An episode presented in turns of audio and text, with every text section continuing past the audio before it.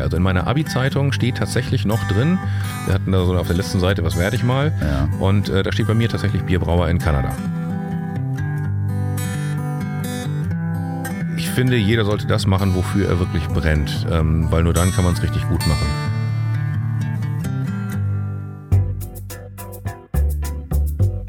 Er war schon Manager, Start-up-Gründer, Geschäftsführer und hat über 20 Jahre Unternehmen beraten. Mit diesem Kasper Kram ist nun Schluss.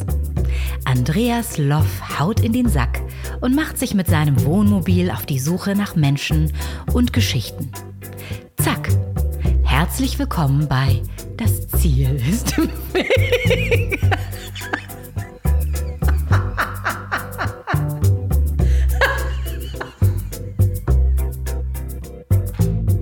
Und wieder eine Woche rum und schwupps ist Donnerstag. Willkommen zur Folge 18 zu dem Podcast, in dem es um Quereinsteiger, Querdenker und Quertreiber geht.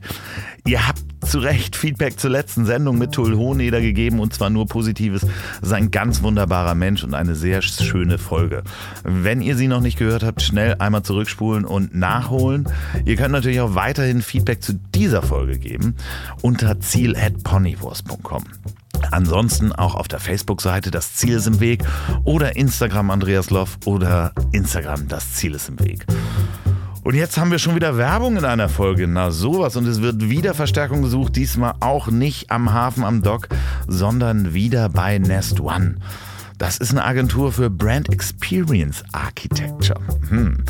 Markenerlebnisarchitektur. Was machen die eigentlich? Die machen Marke im Raum. Das sind so Messestände, Veranstaltungen, Fernsehkulissen, Studios und, und, und. Ich arbeite mit denen, wie gesagt, auch schon seit Jahren zusammen. Die haben so tolle Kunden wie Volkswagen, Bayersdorf, äh, Tesa und Nivea. Die machen das GTI-Treffen, habe ich ganz vergessen.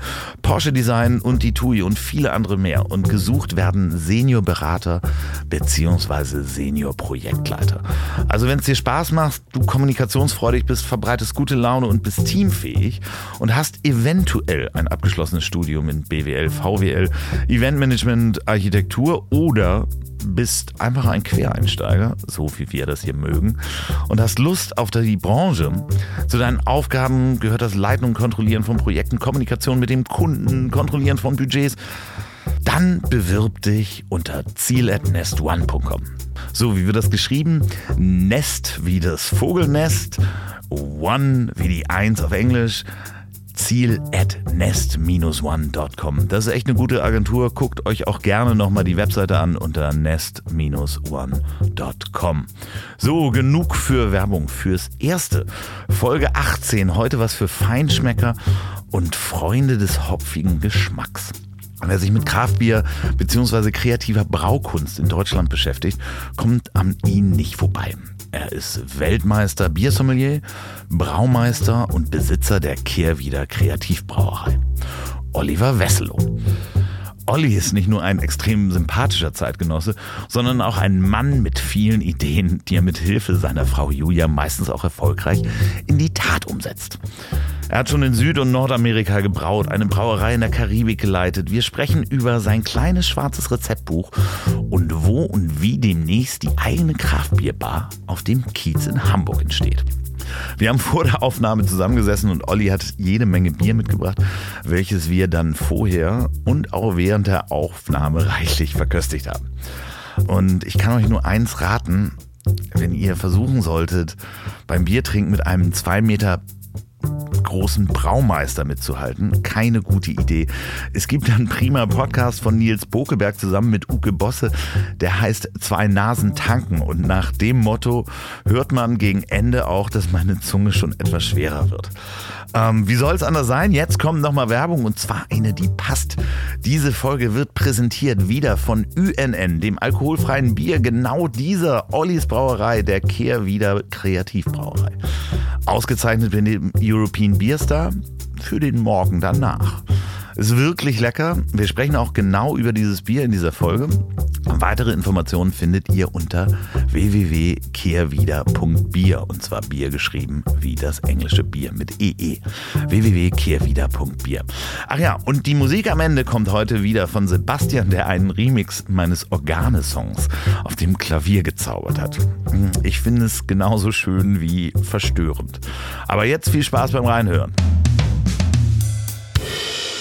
So, bei mir sitzt ein echter Hamburger Jung, Oliver Wesselow, der Chef und Braumeister der Kehrwieder Kreativbrauerei. Herzlich willkommen. Moin Loffi, grüß dich. Moin. Wie fühlst du dich in diesem Mobil? Erstmal tiefenentspannt. sind, ich denke, wir sind versorgt hier. Ähm. Äh, Prost. Ähm, es ist auch, ich sag's vorweg, ich hatte ja schon mal ähm, ein Feedback, dass Alkohol sehr häufig vorkommt in diesem Podcast.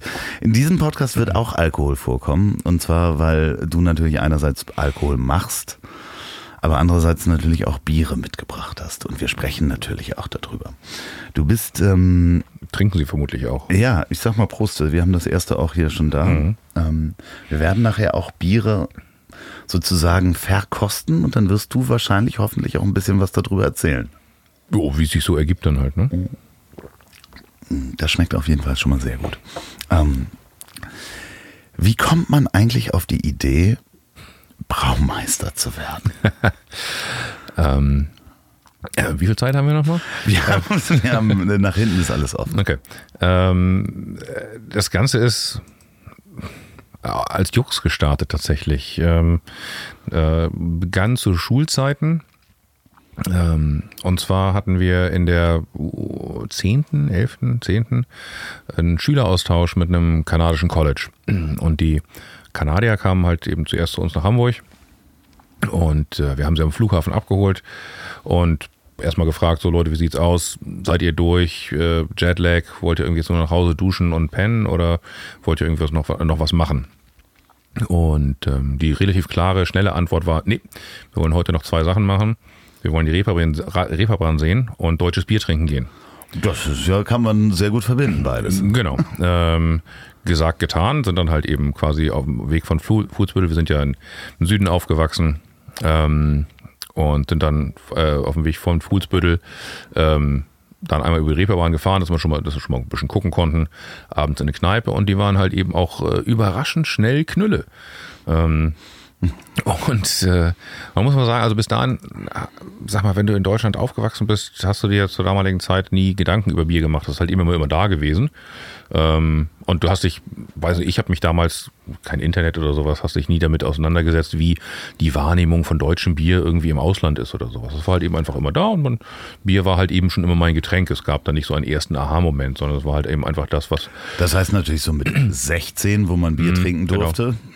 Genau, ja, ja, klar. Oder 15 hat man mal probiert vielleicht. Ja, nee, ich wäre da jetzt auch kein, möchte auch nicht sagen, dass ich da irgendwie ein Early Starter gewesen wäre oder nee, sowas. aber so mit 16 hat man dann Bier genau, getrunken. Genau, das war Bier und ähm, sicherlich hat man auch immer anderes probiert und ähm, äh, die üblichen Jugendsünden waren auch zwischendurch dabei, aber das war halt eben einfach das, was ich einfach gerne, gar nicht mal in Massen, sondern halt eben einfach das, was, ähm, was ich gut trinken konnte, war halt eben einfach Bier. Ich sag mal, wenn man Limo trinkt, die ist mir irgendwann immer zu schnell zu süß.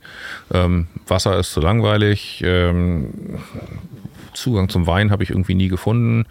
Äh, wenn, du, wenn du in Schnapsrichtung gehst, hast du am nächsten Tag einen Schädel bis zum geht nicht mehr. Ja, aber ähm, wir haben ja alle diese Blü Curacao ja, ja, so, ne? Das ist man alles mal was äh, Süßes, Eckes, Edelkirsch. Appel, Appelkorn. Oh, richtig. Mhm. Hast du denn auch mit Bier damals äh, experimentiert? Weil ich nee, überhaupt nicht. kann mich daran erinnern, dass es dann darum ging, mal so, also Elephant gab es irgendwo mal, ne? Wusste man, so, dass das stark ist. Ja, ja. Und EQ28. Ja, genau. EQ28, so. äh, Faxe, auch schön in einer 1-Liter-Dose. Genau. Ähm, ja, Aber natürlich hat man da immer ein bisschen rumgeguckt und ja. natürlich experimentiert im Sinne von dem, was man so in seinem Dunstkreis gefunden hat. Aber das war natürlich von den Bierstilen halt eben irgendwie Starkbier jetzt im weiteren Sinne bei Faxe oder sowas.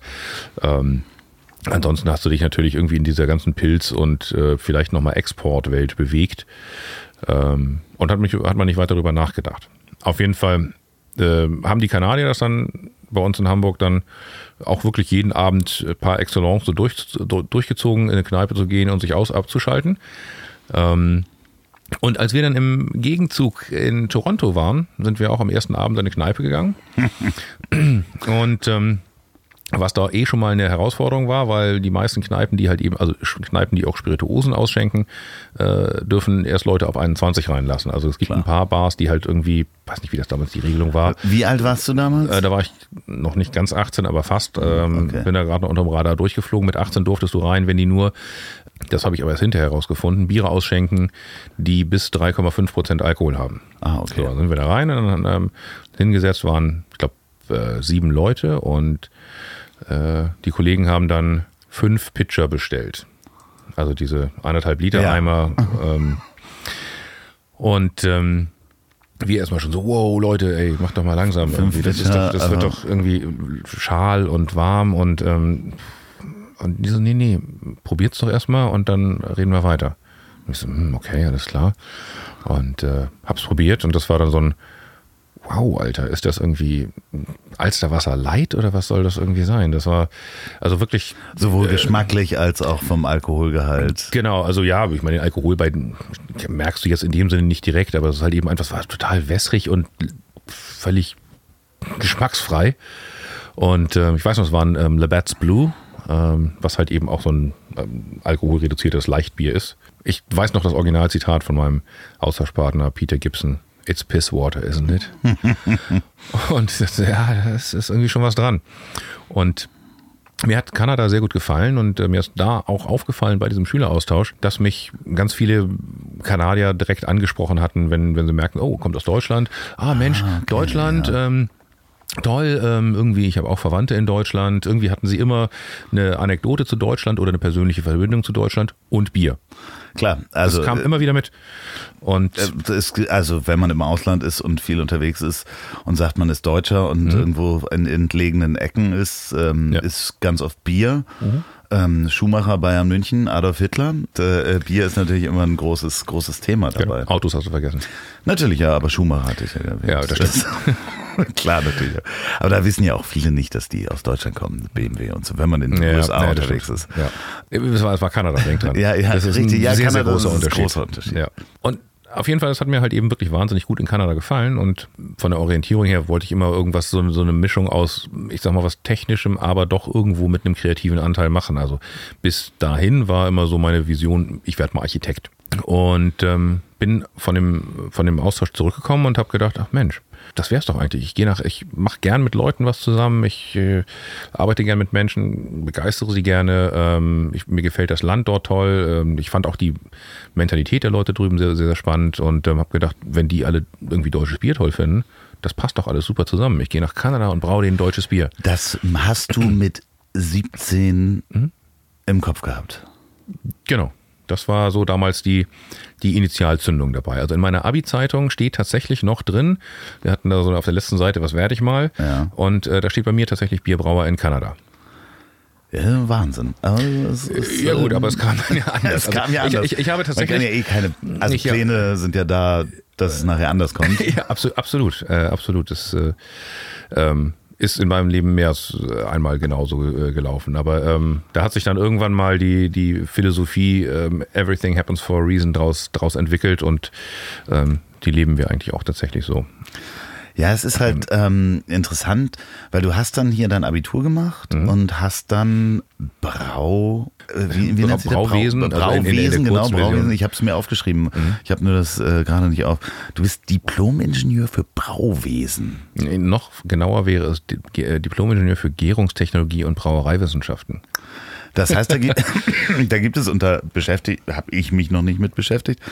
Ähm, da gibt es auch einen Studiengang und mhm. da sind dann nur die Brauer. Wie viele Leute, wie viel Brauer schmeißt denn Deutschland jedes Jahr auf den Markt, wenn man das ungefähr weiß? Ähm, es gibt in Deutschland zwei Unis, wo du das studieren konntest. Ähm, jetzt ist das natürlich alles Bachelor und Master.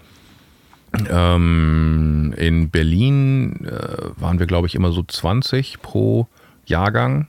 Ähm, und in an der TU München, Weinstefan sind es, glaube ich, tatsächlich 50. Also Aufnahmegrenze ist bei 50 bei denen und die haben dann immer voll gehabt. Ähm, Berlin waren immer ein bisschen weniger.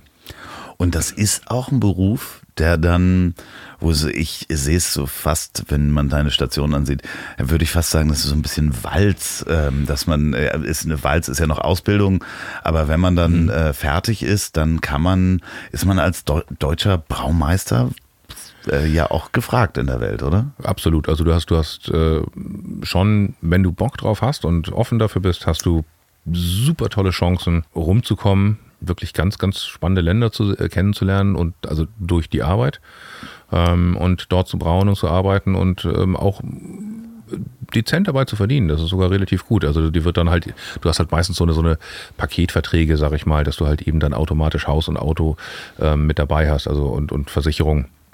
Äh, war dir das klar, als du 17 warst? Nein. Nein, im geringsten, nein.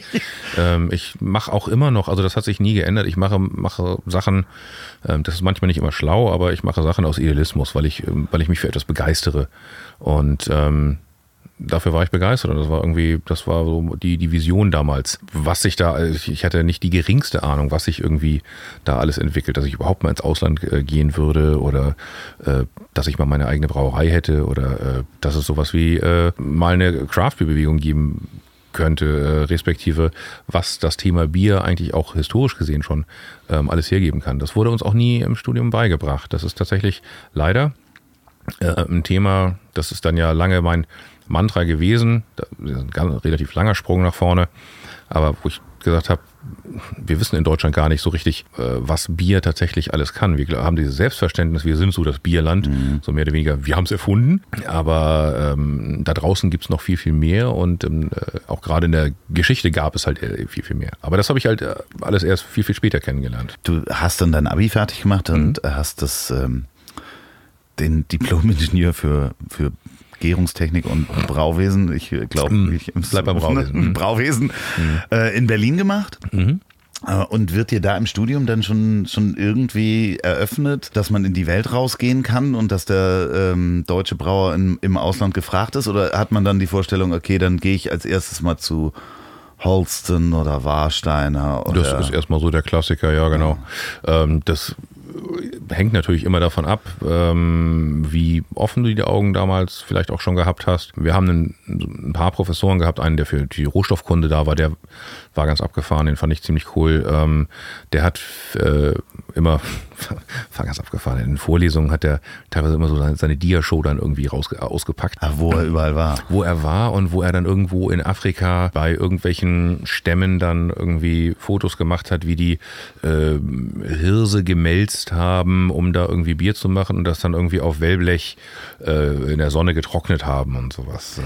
Also man konnte schon so zumindest den Ansatz sehen, dass, dass man rumkommen kann respektive du hast dann immer so, also es gibt so ein paar klassische Länder, also viel ähm, wurde dann auch nach, nach China, nach Asien äh, rüber gemacht, ähm, dass man mit, mitkriegen konnte, okay, da, da tut sich was, da ist offensichtlich auch eine Brauindustrie vorhanden, aber die Ausbildung selber ist äh, relativ stark auf tatsächlich die große Industrie ausgerichtet. Also okay. du hast halt, und da gibt es halt eben ein paar Länder, wo halt eben viel gemacht wird. Das konnte man mitkriegen, aber das war auch immer nicht das Konzept irgendwie dabei. Die 20 Leute in deinem Jahrgang, mhm.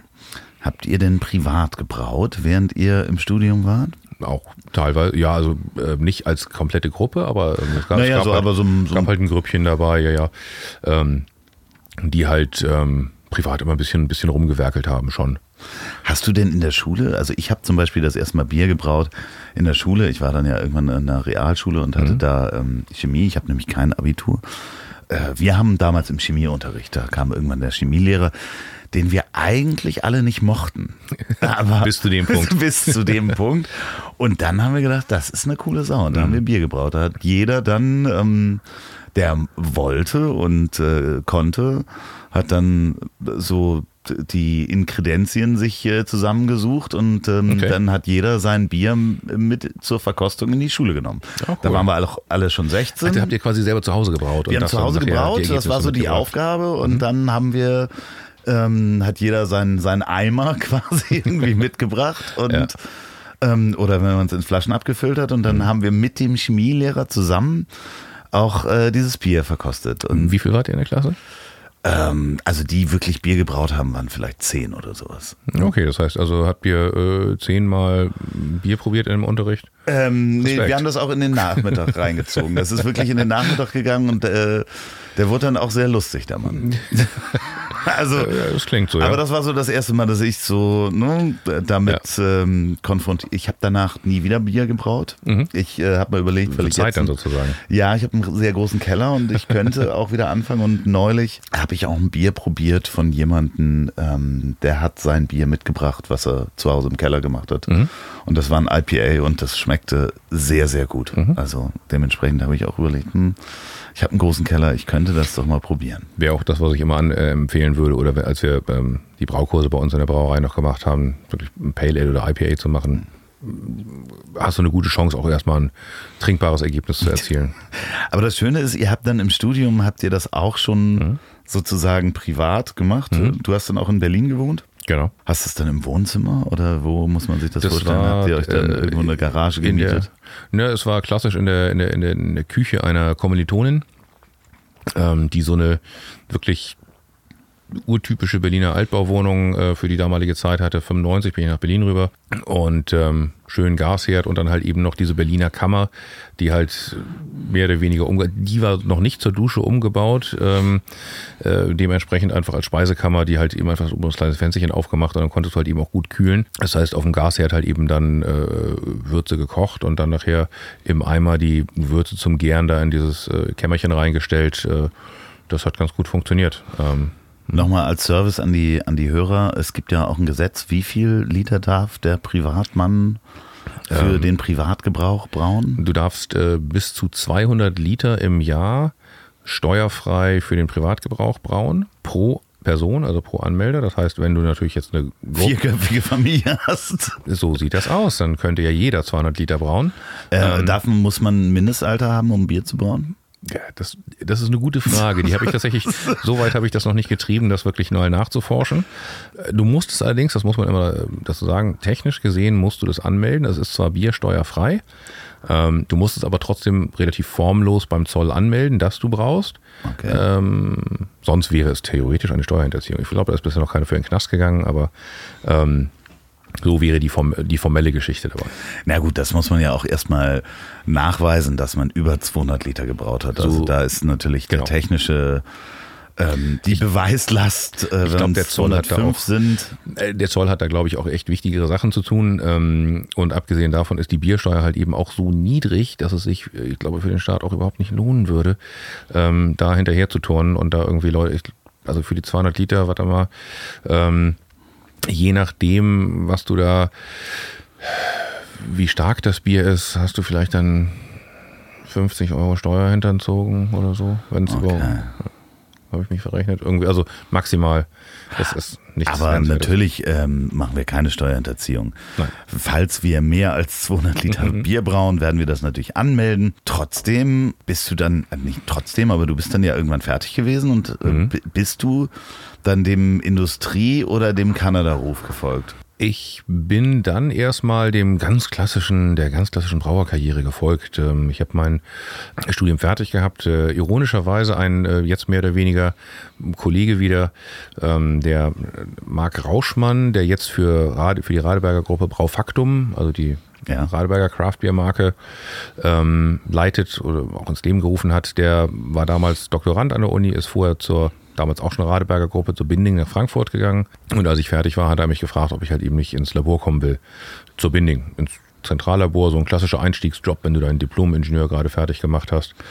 Ähm, Äh, Was muss man sich als Hörer oder auch ich als, was muss man sich da aus dem Bierlabor, was, was, was macht man da? ist es äh, bei Betriebskontrolle, das heißt, du rennst halt eben durch, den, durch die verschiedenen Produktionsstufen, sammelst da Proben ein, die dann halt eben im Labor analysiert werden auf, je nachdem an welchem Punkt das ist, die sogenannte Stammwürze, also wie viel Extrakt, wie viel Zucker, wie viel vergehrbare Stoffe sind da drin gelöst, dann in den verschiedenen Phasen während der Gärung und der Lagerung, wie weit ist die Gärung fortgeschritten, wie viel Restextrakt ist noch da, wie viel Alkohol ist gebildet worden, äh, ein paar Gärungsnebenprodukte, die halt einfach Schlüsselsubstanzen sind, die dir sagen können, so und so weit ist die Gärung, ähm, pH-Wert, ähm, äh, und natürlich halt eben auch Mikro, mikrobiologische Proben. Das heißt, du guckst halt, ob da auch wirklich nur die Bierhefe drin ist oder ob da irgendwelche anderen Viecher ihr Unwesen Ja, treiben. okay. Aber das ist natürlich bei einem, bei, bei einem ähm, ich sag mal, bei einem Standardbier, was es jetzt seit äh, Hunderttausenden von Litern aus, Ausgabe äh, äh, jeden Monat gibt, sind das natürlich enge Richtwerte. Ne? Das muss halt Ja. genau so sein. Genau, das ist halt, du kannst das mehr oder weniger, ein paar Sachen kannst du jetzt noch nicht analysi äh, automatisieren. Das schreitet auch immer weiter fort, also von den Analysenwerten her. Sonst könntest du es alles vom Computer machen lassen. Dann läuft das halt eben einfach immer nach dem gleichen Schema ab. Ähm, damit da auch immer das gleiche Bier rauskommt. Genau, das ist ja so der, der Anspruch bei den großen Brauereien. Ähm, ich habe mal kleine kleine Nebenanekdote. Ich habe mal unter dem einem dieser Riesentanks gestanden. Ich weiß jetzt nicht mehr, ob das zwei oder 3.000 Hektoliter waren. Hektoliter sind Hunderte von Litern. Also Ja. ähm, 200 oder 300.000 Liter Tanks und habe dann irgendwie mal spaßeshalber ausgerechnet, wenn ich jetzt zu meinem damaligen Zeitpunkt, also da war ich irgendwie 25, das war vor 20 Jahren, ähm, wenn ich diesen Tank versuchen wollen würde auszutrinken, dann müsste ich, bis ich 100 bin, 10 Liter Bier jeden Tag trinken. Äh, irgendwie so eine total skurrile Nummer, ähm, um, um einen so einen Tank äh, äh, alleine auszutrinken. Ähm, Das hauen die raus in davon hauen die, ich weiß nicht, wie viel die in der Woche davon raushauen, ähm, keine Ahnung, aber davon werden bestimmt fünf, fünf Tanks pro Woche halt eben rausgehauen, pro Woche. Ja, genau. Aber da war ich halt eben kurz und bin dann aber nach einer relativ kurzen Zeit hatte ich mitgekriegt, dass ähm, hier bei uns in Hamburg äh, Bacardi äh, das Werk äh, relativ groß Mhm. ausgebaut hatte. Das war die Zeit, als diese ganze Alkopop-Geschichte gerade so losging. Ja. Als äh, Smirnoff Eis und Tralala losging und halt eben Bacardi Rigo. Ich weiß nicht, ob sich da überhaupt noch jemand dran erinnern kann. Ich kann mich daran erinnern, ja, ja, das, das ja, Breather, Bri, Brisa gab's und Bri- Brisa, ja, Brisa gab es vorher immer schon, der ist aber in Deutschland nie so richtig äh, angekommen. Ähm, aber dann gab es halt dieses, der, der, der Breezer war ja immer eingefärbt, irgendwie in Orange oder ich weiß nicht was. Und äh, Rigo war dann halt eben klar und dann mit Limettengeschmack. Also etwas leichter, nicht so ganz so süß. Und der ist halt eben relativ gut eingeschlagen und die haben dann in, ähm, äh, in Buxtehude hatten die das einzige Werk in Deutschland und haben da halt eben die ganz normalen Bacardi Rums abgefüllt und halt eben dann auch diese, diese, diese Alkopops ausgemischt und ähm, abgefüllt. Und die Abfüllanlage ist im Prinzip nichts anderes als eine Bierabfüllanlage gewesen. Okay.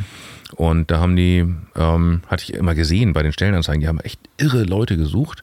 Da war nie was Passendes für mich dabei. Und habe dann irgendwann einfach mal gedacht, ich, schreck- ich schicke da jetzt mal eine Initiativbewerbung hin. Hallihallo. Und ich bin's. Genau, genau. Ich würde gern wieder nach Hamburg. Genau, so ungefähr. Das schien gut angekommen zu sein. Ähm, Auf jeden Fall wurde ich dann auf irgendwann äh, kontaktiert und ich so, ey, ja, wir haben noch nicht, wir wissen noch nicht so richtig, was wir mit ihnen anfangen sollen, aber irgendwie finden wir, dass sie hier reinpassen. Bin zum Vorstellungsgespräch da gewesen und äh, bin dann da eingestellt worden. Ähm, auch dann erstmal in der Qualitätssicherung. Bin dann aber, und also da hatte ich dann, Julia, ich hatte meine äh, Frau damals schon ähm, kennengelernt. Ironischerweise, als sie, äh, Julia hatte dann in Heidelberg studiert. Äh, ich in Berlin war dann fertig. Sie hat dann gerade angefangen, ihre Masterarbeit zu schreiben. Ist dann, weil sie sagte, auch die Masterarbeit kann ich auch in Berlin schreiben. Ist sie nach Berlin ist gekommen? nach Berlin zu, zu mir gezogen. Und ähm, dann habe ich die Jobzusage in Frankfurt bekommen, was irgendwie um die Ecke okay. Mhm. von Heidelberg ist, ähm, was dann dazu geführt hat, dass wir im Prinzip einen Teil ihrer Klamotten einfach die kurzen Wege gewählt haben, äh, dann zu meiner Wohnung in Frankfurt gefahren haben. Ähm, naja, und ähm, von daher hatten wir noch beide auch den Antrieb, irgendwie dann äh, wieder zurück in die Heimat. Also Julia stammt auch aus, aus, aus Hamburg, äh, nach Hamburg zurückzugehen. Da hatte sich das angeboten und dann, äh, genau, kam der Job von Bacardi. Julia sagt, hat damals gesagt, ich oder erzählt immer noch, ich habe damals im Prinzip die Bacardi-Fledermaus auf der Stirn gehabt. Also ich war total da drin, das war irgendwie, natürlich war ich gehypt, irgendwie jung, gerade aus dem Studium raus und hatte tatsächlich dann so, wow, schon nach, nach einem Jahr so ersten Karrieresprung, ähm, hatte meinen kleinen Laborbereich, hatte, hatte Personalführung auf einmal. Ich hatte zwei Leute da unter mir und internationaler Konzern, irgendwie alles offen. Ähm, und das hat aber nicht lange angehalten, sondern eigentlich nur, ich glaube, vier Monate. Und dann hat Bacardi leider, ich war einer der letzten, die dort eingestellt wurden. Aha, okay. Und dann kam diese Kurve. Das Problem war, dass in diesem, das ist so ein, so ein total schnelllebiges Marktsegment. Das heißt, äh, Sehr marketinggetrieben. äh, Sehr marketinggetrieben und du musst ganz, ganz schnell Follow-up-Produkte auf den Markt bringen. Also spätestens nach einem Jahr musst du ein, ein Nachfolgeprodukt haben, sonst zieht die Karaw- Karawane weiter. Du bist nicht mehr hit, äh, hip, du bist nicht mehr aktuell. Richtig. Ähm, plus Bacardi hatte das Problem, dass äh, Smirnoff als Wodka-Produkt A, haben die die Follow-ups rausgebracht. Wodka ist äh, Jahreszeiten entkoppelt. Wodka kann man, Ja. äh, kann man immer trinken. Rum ist in, im Kopf der Leute ein Sommergetränk. Das heißt, Bacardi hatte immer eine viel, viel stärkere Saisonalität und haben es nicht auf die Reihe gekriegt. Wir hatten die Produkte im Labor stehen, aber die wurden nicht rausgebracht. Dann haben die halt irgendwann zugesehen, so ein bisschen Ballast über Bord zu werfen und ich war halt noch in der Probezeit, das heißt, ich war leicht loszuwerden.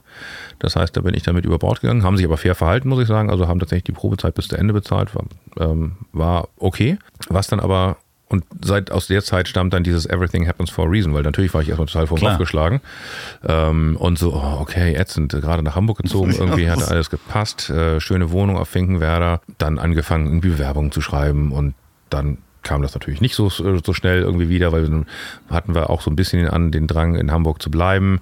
Und da ist dann ja auch Hat sich der Markt relativ begrenzt. Genau, Ja. richtig. Dann, dann kam aber immer noch rechtzeitig genug, also war, keine Ahnung, einen Monat später, habe ich eine kleine Anzeige in der Brauereizeitschrift gesehen, das ist wirklich ein Zweizeiler, ähm, Laborleiter gesucht für die Karibik-Adresse.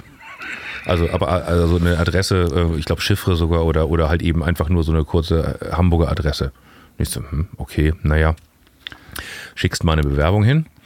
Ähm, und dann meldete sich ein äh, Hamburger Unternehmen, sagte, ja, ähm, du, ähm, wir haben jetzt für die, für die Stelle, auf die du dich beworben hast, halt schon jemanden.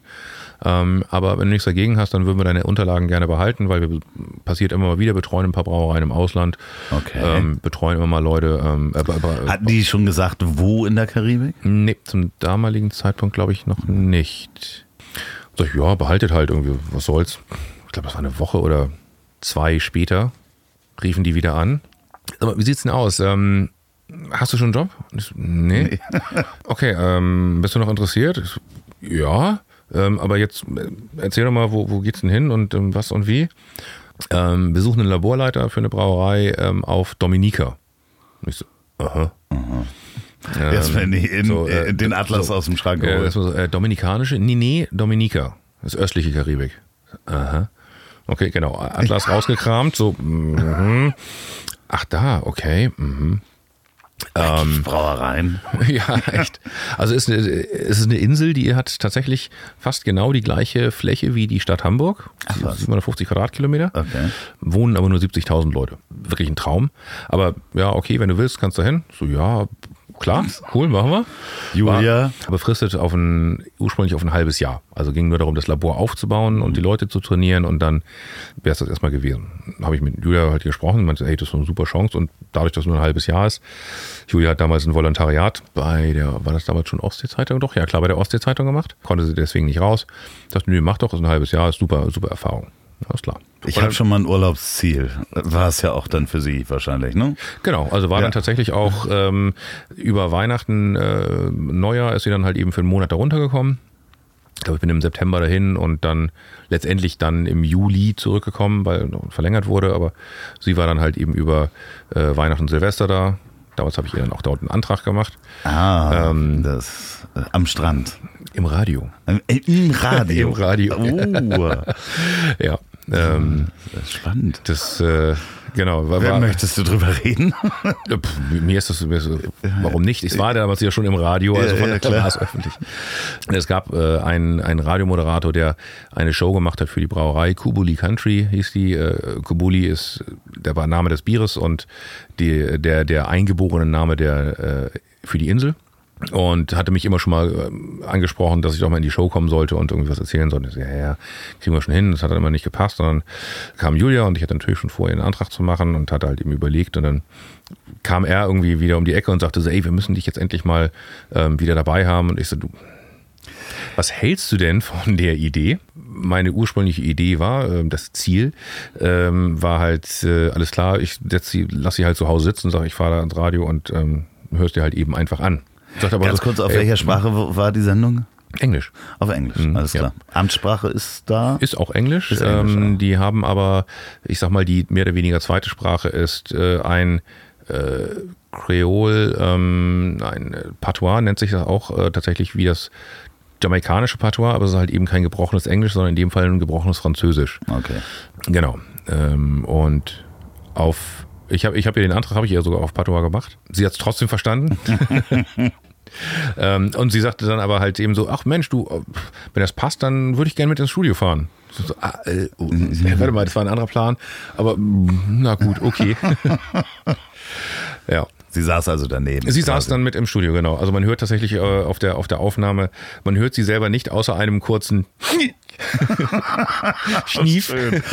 Ach, ja. schön. Und äh, Alex, der Moderator, hatte dann sozusagen so, okay, sie hat genickt. Ach, wie fein, aber sag, äh, ist es so, ähm, also das ist ja schon A, sehr romantisch, ne, der, der Antrag. Boah, weiß nicht, manche finden ja, vielleicht auch scheiße. Aber die romantische Vorstellung überhaupt auf ja, eine Karibikinsel zu hm. gehen und da zu arbeiten. War das äh, äh, so ein bisschen, dass du das Kanada-Gefühl von 17 wieder zurückgeholt hast und sagtest, Guck mal, jetzt mache ich das ja eigentlich, was ich mir damals gedacht habe. Ich, buh, äh, ich, ich glaube, diesen direkten Punkt, so, ach guck mal, das habe ich da jetzt so geschafft, habe ich nie gehabt. Ich, ich, bin, ich bin total gerne unterwegs. Also zum damaligen Zeitpunkt habe ich mich sehr gefreut, aus Deutschland rauszukommen. Wir wollten gerne auch mal aus Deutschland weg. Dass es so schnell ging, war jetzt mehr Zufall. Und so weit weg. Und so weit weg, ähm, genau. Und also an, an so einem wunderschönen äh, Ort war halt eben einfach dann genau der glückliche Zufall. Das, das, deswegen, also da, das war der Punkt, wo sich das Everything Happens for a Reason dann bei uns manifestiert hat, weil natürlich, damals habe ich erstmal gedacht, warum passiert mir das denn jetzt? Und mhm siehe da, es war besser. Ja, ja, ähm, ja, natürlich.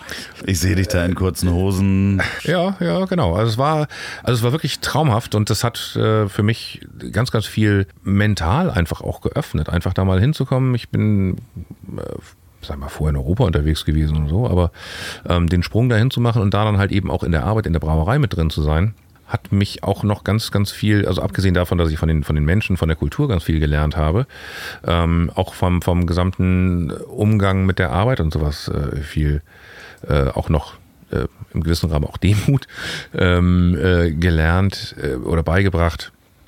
Ähm, weil natürlich ist in der Karibik eine andere Mentalität. Klar. Du kommst aus Deutschland, da funktioniert alles wunderbar und alles hat seine Regeln und das passiert auch sofort. Und ähm, dann bist du auf einmal verantwortlich für eine Brauerei. Also nach, nachdem ich das Labor aufgebaut hatte, wurde ich dann nämlich auch noch gefragt, sag mal, hier der eigentliche Braumeister, der hat jetzt so die letzten drei Jahre äh, keinen wirklichen Urlaub mehr genommen. Ähm, jetzt haben wir ja eine qualifizierte Person vor Ort. Willst du nicht irgendwie nochmal die technische Leitung für drei Monate übernehmen? Dann schicken wir den jetzt mal in Urlaub. Auch schön. Äh, okay, na klar. Und dann hatte ich eine Brauerei mit 50 Leuten ähm, unter mir. Und dann hast du halt eben das ein oder andere Mal, dass dann jemand morgens zwei Stunden zu spät kommt und du fragst ihn, äh, sag mal, Digga, was ist denn da passiert? Dann sagt er, ja, es hat bei mir oben im, im, im Dorf äh, geregnet. Okay. Und? naja, ich kann dann nicht auf den Bus warten. Weil? Ja, ja dann werde ich ja nass und dann werde ich krank. Ach so. Klar. Oh, naja. Ja, und was ja aber grundsätzlich, also schon mal. Das ist dann halt eine eigene Logik, genau. Ja, ähm, aber es ist ja besser, dass er zwei Stunden zu spät kommt, als dass er eine Woche krank ist. Äh, genau, also man hätte auch einen Regenschirm nehmen können. Ja, aber, gut, ähm, das ist natürlich äh, ähm, Details. Genau, nein, aber das ist halt eben auch, es ist, hat mir viel, viel auch äh, gebracht, muss ich ganz ehrlich sagen. Und es, ähm, wir haben immer noch sehr, sehr, sehr, sehr gute Freunde da. Es ist halt eben einfach eine, für mich oder für uns ist es wirklich unser persönliches Paradies. Ähm, wir haben auch mal kurz drüber nachgedacht, ob wir tatsächlich da bleiben, wenn sich die Chance ergeben würde, auf Dauer. Hätten wir sicherlich auch für, für ein paar Jahre gemacht. Ähm, vielleicht auch für uns steht mir noch mal vor, keine Ahnung, wenn wir irgendwann, wenn mal die Chance kommt, in Rente zu gehen oder sowas, wäre das nochmal so ein Punkt, wo man sagt, Erzähl nicht zu viel von dieser Insel, sonst gehen da ganz viele hin. Ja, die ist auch, ich habe gerade auch gesehen, dass die irgendwo in bei irgendeinem, keine Ahnung, irgendwo, auf, irgendwo in der sozialen Mediawelt war die unter den Top 10 Destinations für 2019. Okay. Ähm, das Bier von der Insel wurde dann auch exportiert auf die anderen Inseln? Auf ein paar. Ähm, ja. Also von äh, St. Lucia hatte das, äh, St. Martin, aber im kleineren Stil. Okay. Also du hast tatsächlich auf diesen ganzen Karibikinseln, ähm, hast du wenn eine gewisse Größe erreicht ist von der Insel, stand da auch eine Brauerei. Aber wie lustig, dass es dann eine Firma gab in Hamburg, mhm die dafür Spezialisten suchen. Das heißt, äh, da gibt es ja dann irgendwie ein Netzwerk an Brauern, also Brauagenten, die ich anrufe, so wenn ich dann irgendwo so eine Stelle habe und sage, ich brauche einen Laboranten, der oder einen Ingenieur, der mir da und da hilft. ja, wobei bei der Firma ist es tatsächlich eine, eine, Firma, die sich, äh, die halt eben auch die, die Brauereien längerfristig betreut. Ähm, häufig ist es so, dass die End, äh, also das gesamte Konzept, so bin ich dann zum nächsten Schritt gekommen, ähm, zum nächsten Stopp sozusagen. äh, die, die Firma hat halt, äh, guckt halt immer, wo könnten Brauereien sich lohnen, Ah, okay. baut auch ein Konzept dafür auf und sucht dann Investoren, die bauen die Brauerei und dann übernimmt die Firma wieder die Langzeit, langfristige Betreuung dieser Brauerei, weil die Investoren meistens nicht vor Ort sind. Das heißt, die machen die Auswertung, Rohstoffversorgung und so weiter und so fort. Apropos Investoren. Mhm. Was hältst du davon, wenn wir ein Bier aufmachen? Ähm, ich finde, die Zeit sollten wir investieren. ja, okay. Deine Brauerei ist ein Familienunternehmen, ist Mhm. das richtig? Das heißt, du machst das ja mit Julia zusammen. Welches Bier würden wir denn jetzt, wir haben hier, äh, liebe Hörer, auf dem Sofa aufgereiht einige Biere stehen, die wir heute aus der Kehr Wieder Brauerei verkosten würden. Und ja, wir machen Werbung. Das ist natürlich, jeder Gast darf Werbung auch für sein eigenes Produkt machen.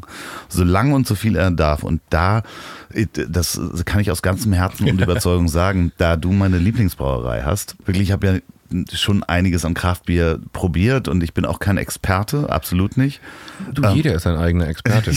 Ich, Also, ja, aber das ist halt, äh, ich bin definitiv kein Experte, was irgendwie Braukunst anbelangt. Ich weiß aber, Okay. was mir schmeckt. genau, und das ist doch Expertentum genug. Das, das ist die Entscheidung, die jeder für sich treffen kann und sollte. Ich sehe das in anderen Brauereien, ich habe ja viel probiert und da schmeckt mir auch das ein oder andere Bier, aber Mhm. ich mag dein, und jetzt ist, kommen wir wieder zur Kunst, wo wir uns vorhin vor dem Mikrofon, Ja. ich mag dein Werk. Oh, vielen Dank. Ja, ja, ja, das ist so. Dementsprechend trinken wir heute ein Bier. Welches äh, suchst du denn aus für uns? Naja, da, da, da wir ja vorhin in äh, völliger Euphorie irgendwie die, ähm, Die stärksten nur, nur die harten Nummern ausgesucht haben, die wir hier aufgereiht haben. Ähm, also normalerweise hätte ich jetzt wahrscheinlich, also jetzt aus dem Bauchhaus hätte ich gesagt, ein Prototyp wäre jetzt eigentlich eine super Nummer. Ja, haben wir nicht hier. Ähm, haben wir nicht hier. Ähm, ich würde aber noch was bei dem etwas verspielteren bleiben, bevor wir irgendwie zu den ganz dunklen, äh, harten Nummern übergehen. Ähm, ich finde einfach den Nottingham Barley Wine einfach Okay. ist einer meiner absoluten Lieblinge aus 2018. Ich, Ähm, ich stehe mal auf, du kannst noch weiter erzählen währenddessen. genau, ähm, äh, die, wir, die wir 2018 gemacht haben. Ich bleibe einfach mal bei dem Bier eben. Ähm, wo es so schön äh, im Hintergrund schon klingelt. Ich, man hätte es wahrscheinlich auch als äh, Triple IPA sogar äh, bezeichnen können. Er hatte einfach äh, die, diese, diese schöne Balance zwischen diesem eigentlich äh, leicht kernigen Malzkörper, den du in einem Barley Wine hast. Ähm, Was ist ein Barley einer- Wein? Barley Wine ist tatsächlich eigentlich eine, ein alter englischer Bierstil, ähm, der, ähm, na, wenn man in die Historie zurückgeht, also oder nochmal weiter angefangen, viele von diesen Bierstilen, die in dieser sogenannten Craft Beer oder kreativen Bierszene jetzt rumgeistern, sind eigentlich alles alte Bierstile, die in Vergessenheit geraten sind, die wieder ausgebuddelt werden. Das, das wenigste davon wird jetzt neu erfunden. Und der Barley Wine stammt halt eben auch, äh, der ist auch schon, müsst ihr jetzt mal genau nachgucken, 200, 300 Jahre alt vom, vom Bierstil her. Nun weiß man aber, dass halt eben England jetzt nicht per se ein Weinland ist und auch mit einigen Ländern, die für Wein bekannt sind, nicht die besten Beziehungen gepflegt hat in der Vergangenheit. Komisch, ich weiß gar nicht, was du meinst. Übrigens, Sie müssen sich jetzt vorstellen, dass dieser Herr einen ähm, Ring trägt, an dem ein äh, Flaschenöffner dran ist. Ich muss klassisch das Feuerzeug nehmen. Ich hätte es ja auch, auch gemacht. Nee, das ist kein Problem, ich kriege das noch hin. Und ähm, natürlich wollten auch die äh, höheren Herr Herrschaften äh, in England damals natürlich feine Getränke haben. Ich gucke übrigens Ja. zu, wie er das eingießt, damit ich das ähnlich mache. Ich schenke es immer einigermaßen vorsichtig ein, denn Schaum ist zwar immer, sieht hübsch aus und hält im Zweifelsfall auch länger die Kohlensäure im Bier, aber wenn man irgendwie was von dem Bier riechen will, ist Schaum auch eine Bremse. Deswegen versuche ich das immer einigermaßen nicht schaumfrei, aber mit, genau so, siehst du, bist auch voller Profi. Ja, aber schön, ich habe was gelernt. Die, die Schaumbremse ist das dann. Okay. Ähm, Ähm, genau, und die, die wollten halt eben auch immer ein, ein sozusagen feines Getränk haben und dann sind die Brauer irgendwann in die Bresche gesprungen und haben gesagt, okay, wir machen euch dann halt eben auch ein weinartiges Getränk. für den Hof sozusagen, Ähm, Für den damit der Hof, genau. König und der Earl auch was trinken können, was sie dann. Genau, mit Finger, Finger weg vom Alkohol, kleine Finger hoch und so. Ähm, so, und die Barley Wines waren dann halt eben immer sehr, sehr ähm, hochalkoholische Biere, ähm, auch für die damalige Zeit schon, also äh, 10 plus Umdrehungen. Ja, da haben wir ja auch gleich Also sind wir auch- das 10-prozentige rausgeholt. Und ähm, genau, also um in diesen Weinregionen unterwegs zu sein und dann, man hatte halt eben dann nur in einem gewissen Rahmen die Möglichkeit. Damals wurden die Biere natürlich schon in, äh, oder immer noch in Holzfässern gereift, also da hast du schon die Parallele gehabt. Und du hast halt eben dann einfach durch, durch lange Holzfassreifung hast du natürlich auch entsprechende Aromen da noch, da noch mit drin gehabt. Wie viel Liter hast du davon gemacht? Ähm, Ähm, da haben wir, äh, naja gut, da haben wir ein bisschen weniger ausgeschlagen als normal. Da haben wir so 1600, 1700 Liter von gemacht. Und äh, wie viel davon sind schon weg? Das heißt, in welchem, in welchem Bereich befinden wir uns mit diesen Flaschen? Ich glaube, zwei Drittel davon sind schon äh, unters Volk gegangen. Also ein bisschen was haben wir noch da. Ähm, aber gar nicht mehr so viel. Das ist bei diesen, bei, bei solchen Raritäten, ähm, die bewegen sich doch einigermaßen gut. Ich, das ist jetzt kein Bier, was man im dauerhaften Programm haben könnte. Das ist halt eben eher so ein klassisches Bier für die kalte, kältere Jahreszeit. Da passt das ganz gut rein. Das heißt gleich, ich muss äh, zwischenfragen, Hm. planst du dieses Bier, wenn du jetzt merkst, okay, das schmeckt gut, erstens, es schmeckt dir gut, es schmeckt Mhm. Genau. den Menschen gut, Ja. es kommt gut an, es verkauft sich, dann ist das Rezept ja in, hoffentlich in deinem Rezeptbuch. Ja, oh, klar. Das ist so. Und dann planst du das, wenn das gut läuft, auch fürs nächste Jahr wieder. Genau. Das heißt, für dieses Jahr, Genau. dass du das äh, ansetzt, wenn man, korrigiere mich, wenn ich das falsch äh, bespreche, aber dass du es ansetzt, äh, damit es dann in der kalten Jahreszeit da ist. Genau, richtig. Also das, das, sind, das ist tatsächlich so ein bisschen die, die Spielwiese. Ich meine, wir haben da, ich sag mal, drei verschiedene Linien ähm, bei, bei unseren Bieren. Also einmal die klassischen Dauerbrenner, die halt eben einfach immer im Programm sind, also wie das äh, über Normal Null, Prototyp, ähm, die Shipa-Serie. Ähm, das sind Biere, die gibt's halt eben immer. Dann gibt es darüber die, die äh, saisonalen Geschichten, die einfach schon auch mehr oder weniger fest drinstehen. Ähm, sowas wie das El Dudorino zum Beispiel. Das ist halt ein Bier, was halt eben einfach fest immer wiederkommt. Das ist immer äh, der letzte Sud des Jahres, äh, also vom, vom Brauen her, das letzte, letzte Sud, der vom Brauen her angesetzt wird. Und dann gehen wir in die Weihnachtsferien. Und dementsprechend ist er halt äh, immer so im Februar dann irgendwann fertig. Das ist, war auch komplett ausverkauft übrigens, äh, Ja. Mhm. das El Duderino, aber da kommen wir gleich nochmal zu, denn da haben wir nämlich auch die ersten Flaschen da.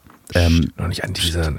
Prost. Prost. Vielleicht sollten wir nicht gleich äh, parallel probieren, sonst ist irgendwie so eine, so eine komische Lücke da drin. Das macht nichts. Ähm, okay, dann. Oh, da ist aber auch Kaffee drin. Also vom Geschmack her. Findest du? Ja. Oder, ja, Scho Schoki. Ja, du hast ja so ein bisschen, bisschen, bisschen Zartbitternoten hast du mit drin. Zartbitternote. Ähm, Übrigens- Malz, aber ich finde halt einfach diese, diese, diese Hopfennote einfach. Äh, Glauben Sie mir nichts, was ich sage, denn neben mir sitzt nicht nur ein Braumeister, sondern Weltmeister Biersommelier. ähm, das stimmt. Ja, Ähm, das ist deswegen meine Meinung zu Bier ähm, kann nur an oder aus sein, schmeckt, schmeckt nicht. Ähm, bisschen mehr schmecke ich ja auch noch, aber Aber letztendlich ist es ja auch immer ein, ein Thema zu gucken, wie, wie gesagt, wie, wie was ich vorhin schon meinte, wie, wie ist man sein eigener Experte? Man, man kann das für sich selber ab, ab, äh, abstecken. Und ähm, das Spannende dabei ist, es ist eigentlich nur, ähm, also dieses Thema für ein, für ein zu werden oder sowas, ist eigentlich nur eine, eine Sprache zu lernen. Ähm, denn es ist nicht so, dass, dass ich mehr riechen oder mehr schmecken könnte als andere. Also tatsächlich in die technischen Details reingeht, äh, 99 Prozent aller Menschen haben die gleiche Veranlagung von den, von den Ja. Geschmacks- und äh, Knospen. Ähm, und ähm, wir speichern alles, was wir wahrnehmen, äh, Gerüche, Geschmäcker, in Bildern ab. äh, okay. Ähm, das kennt man manchmal, also das funktioniert tatsächlich bei uns im, im Gehirn, kennt das manchmal, man kommt irgendwo rein und denkt sich, Mensch, das riecht wie bei Omas Waschmittel oder Genau. ähm, Oder keine Ahnung, man verbindet das mit, mit irgendwelchen Bildern oder Situationen und so programmiert unser Gehirn solche, solche Gerüche halt eben ein. Und das kann man relativ gut trainieren, wenn man halt eben einfach ganz gezielt, sag ich mal, Gewürze, Kräuter, was auch immer, Früchte nimmt und die halt eben einfach riecht und sich das so einprogrammieren. Also so kann man sich dann quasi reprogrammieren oder halt eben einfach lernen, ah, wenn das nach Omas Waschmittel riecht, dann ist das Lavendel. Ähm, Bist du aber, ähm, äh, wie, wie bist du überhaupt dazu gekommen, dass man sich anmeldet äh, zu so einem Biersommelier? Also wir jetzt, äh, wir haben leider gar nicht über dieses Bier gesprochen, wie es denn noch weiter schmeckt, aber genießen. ja, es schmeckt sehr gut. Es ist, aber man schmeckt auch, dass es stark ist.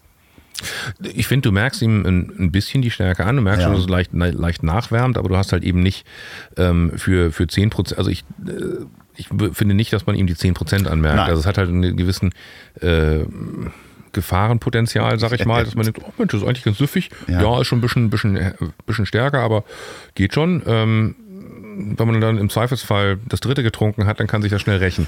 Ja, ja, falls ähm. unsere Zungen nachher schwer werden. Ähm, ich äh, wohne hier ums Eck, das Wohnmobil steht ja immer noch vor, vor der Tür und äh, Oliver nimmt ein Taxi. Also oder ich lege mich gleich in den Wohnmobil. Ja, oder hinten einfach äh, ins Schlafzimmer. Aber nochmal zurück zu dem Bier, genau. Bier Weltmeister Biersommelier. Ähm, wie muss man sich überhaupt so eine Weltmeisterschaft vorstellen? Ich habe da überhaupt gar keine Ahnung, wie das funktioniert. Die, äh, die Weltmeisterschaft ähm, ist klassisch, also ein Ausscheidungswettbewerb. Also es gab halt eben erst eine deutsche Meisterschaft ähm, danach dann, da werden dann die Teilnehmer, also äh, weltweit gibt es das dann halt, äh, gibt's, es gibt eine Quote, also an der WM dürfen 50 Leute teilnehmen. Es gibt eine Quote, je nachdem, wie viele Biersommeliers in welchen Ländern ausgebildet wurden. Ähm, relativ stark sind da halt eben Deutschland, Österreich, äh, Italien und Brasilien. Ah, okay. In den Ländern gibt es, glaube ich, eine Vorausscheidung. Ähm, inzwischen in der Schweiz, glaube ich, auch, um halt eben dann zu gucken, wer geht dahin bei der WM selber, die findet alle zwei Jahre statt, ähm, ist dann ein klassischer Ausscheidungswettbewerb. Das heißt, du hast äh, fünf Vorrunden. Die eine, die eine ist, du hast zehn Biere vor dir stehen. Ähm, oder beziehungsweise, ich glaube, du hast zehnmal das gleiche Bier vor dir stehen, was jedes Mal mit einem anderen Aroma versetzt wurde. Also, mit, also richtig als, als Konzentrat okay. quasi da reingeträufelt. Und du hast dann halt eben eine Auswahl aus, ich glaube, 60 verschiedenen Aromen, ähm, die sozusagen als Vorgabe da sind. Dann musst du sagen, okay, Bier Nummer 1 hat ähm, Lavendel. Lavendel, um da wieder beizubleiben, ja, genau. So bei Omas Schrank mhm. doch mal zu bleiben. Ähm, und das können halt positive wie negative Aromen mhm. sein. Es kann halt eben auch ein sogenanntes ähm, Fehlaroma sein. Ähm, gibt halt, wenn Biere irgendwie altern, oxidieren, dann hast du halt so ein äh, Aroma wie so ein bisschen von äh, so, so, so, einen sogenannten Cardboard Flavor. Das ist wie so ein, so ein bisschen mhm. ein Pappkarton im Keller feucht geworden. So. Genau. Ähm, so, da gibt es diese, diese, diese, diese äh, vier, sag mal, zehn verschiedenen, die musst du identifizieren. Ähm, dann gab es einen Multiple-Choice-Test mit 100 Fragen rund ums Thema Bier. Das kann Bierherstellungsverfahren sein, das kann Bierstile sein, Bier-Food-Pairing oder Herkunft von gewissen Bieren oder Bierstilen. Ähm, wobei das halt nicht der einfache Multiple-Choice ist, von wegen eine von den fünf wird schon richtig sein, sondern können auch mehrere sein und so weiter. Ähm, eine muss es mindestens sein, können auch alle fünf sein. Mhm. Ähm, dann gibt es nochmal eine Verkostungsrunde, wiederum zehn Biere. Da musst du dann aber die Bierstile eindeutig zuordnen. Das heißt, du sagst, alles klar, Bier Nummer eins ist ein Pilz, Bier Nummer zwei ist ein Kölsch, Bier Nummer drei ist ein englisches Pale Ale, Bier Nummer vier ist ein amerikanisches Pale Ale. Okay, da wird schon ein bisschen komplizierter. Mhm. Dann gibt es jeweils nochmal eine, da hast du nur ein Bier vor dir stehen, musst dann, hast einen Zettel, Blanko, musst aufschreiben, äh, bei der einen Runde, was ist das für ein Bier? Gibst dann eine schriftliche Beschreibung von diesem Bier ab. Klassisch halt eben wie beim Wein auch, sprichst erst ein bisschen über die Optik, Schaum, Farbe, Trübung, ähm, über den Geruch, Geschmack, Mundgefühl, Nachtrunk, so. Ähm, und das zweite Mal auch wieder gleiches Thema, hast ein Bier vor dir stehen, sagst, was ist das für ein Bier und dann gibst du eine äh, Speiseerklärung, äh, Speiseempfehlung dazu ab und begründest was? die. Okay, was man am besten dazu essen kann. Ganz genau. So, aus diesen fünf Vorausscheidungsrunden werden dann äh, sechs Leute, also Ergebnis, die sechs, be besten sechs werden dann äh, ins Finale geschickt. Dann wirst du weggeschlossen, äh, Handy wird dir weggenommen und dann ähm, wird einer nach dem anderen nach oben geholt auf die Bühne, da dann irgendwie so 200 Leute sitzen, ähm, plus eine Jury von sechs Leuten. Und ähm, da stehen dann drei Flaschen Bier auf dem Tisch vor dir verpackt, etikettiert alles, also kann, kannst nachlesen, was es ist.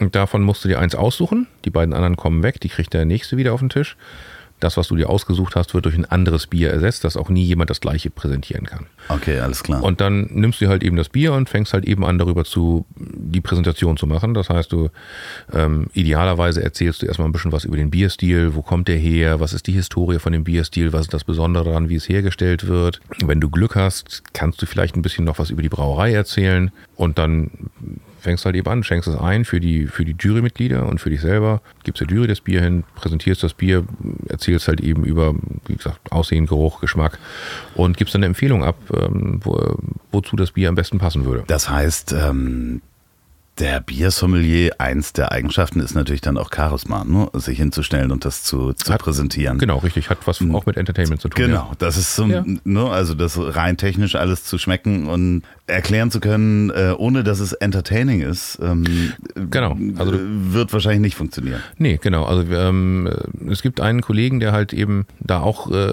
im Finale ein, zwei Mal mit drin war und der wirklich technisch perfekte Vorträge abgeliefert hat, aber halt eben leider Emotionen nicht rübergebracht hat. Also ich, ich versuche das immer so zu beschreiben, wenn mich jetzt Kollegen Und das passiert fragen, auf Englisch, ne? ähm, nee, bei uns war es, äh, nee, du darfst ähm, in Deutsch. Ähm, ich hätte es in Englisch genauso machen können, das wäre mir jetzt wurscht gewesen. Aber du, ähm, es gibt für ein paar Länder, inzwischen haben sie tatsächlich sogar bei den äh, einige Simultandolmetscher dabei. Okay. Und bei mir damals, 2013, war es noch Deutsch, Englisch und nee, die eine hat auf Portugiesisch das damals schon gemacht, die Okay. Brasilianerin, genau. Und da gab es auch einen so- simultanen Dolmetscher, genau. Du kannst es in, deiner in deiner eigenen Sprache machen, weil es schon eine Herausforderung ist. Ähm, du kannst natürlich nicht die ganze Sprachvielfalt hervorholen, wenn du in der Fremdsprache arbeiten musst. Das ist, das ist schon ein Handicap, muss man schon sagen. Okay, das kann dann aber der Dolmetscher machen. Und da hast Ähm, sollte du er am Ende idealerweise. des Tages ähm, das Finale gewonnen und bist Weltmeister. Ich meine, Ja, ich war sehr überrascht.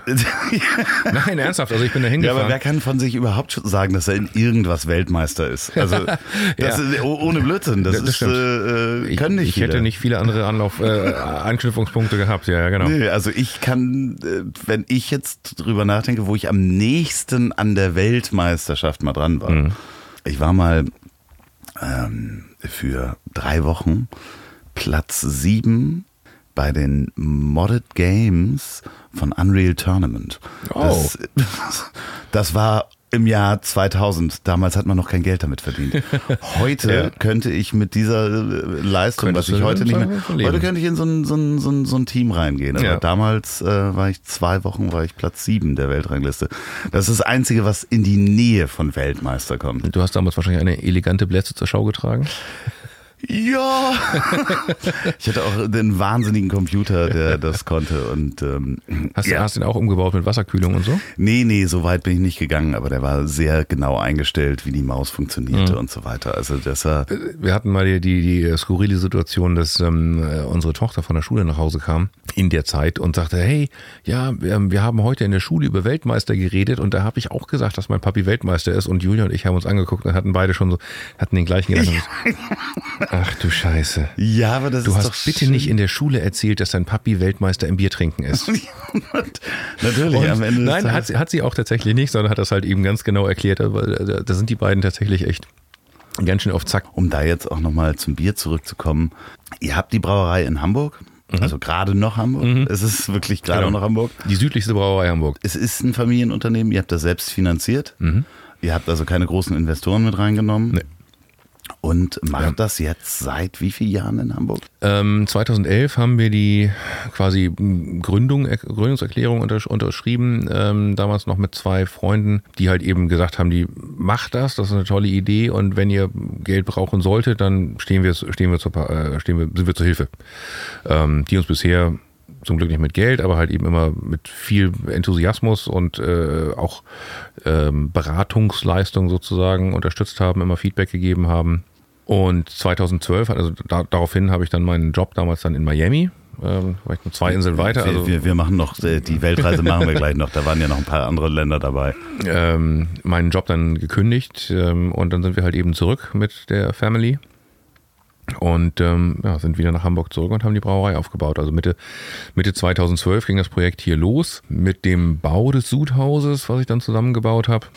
Hast Ähm. du das auch so selber mit deinen Händearbeit? Ja, ich bin da, ähm, äh, das, das war wiederum ein glücklicher Zufall. Ein guter Freund, Bekannter von mir, der auch Braumeister ist im, äh, in der Oberpfalz, hatte zur gleichen Zeit, wo ich nach Deutschland zurück bin, hatte ihn das Ge äh, gebissen, nach Australien auszuwandern. Äh, Von daher hat man gesagt, er wollte sei, sich sein eigenes Sudhaus mitnehmen, konnte sich halt eben auch nicht so ein Sudhaus von der Stange kaufen, weil das Zeug kostet richtig viel Geld.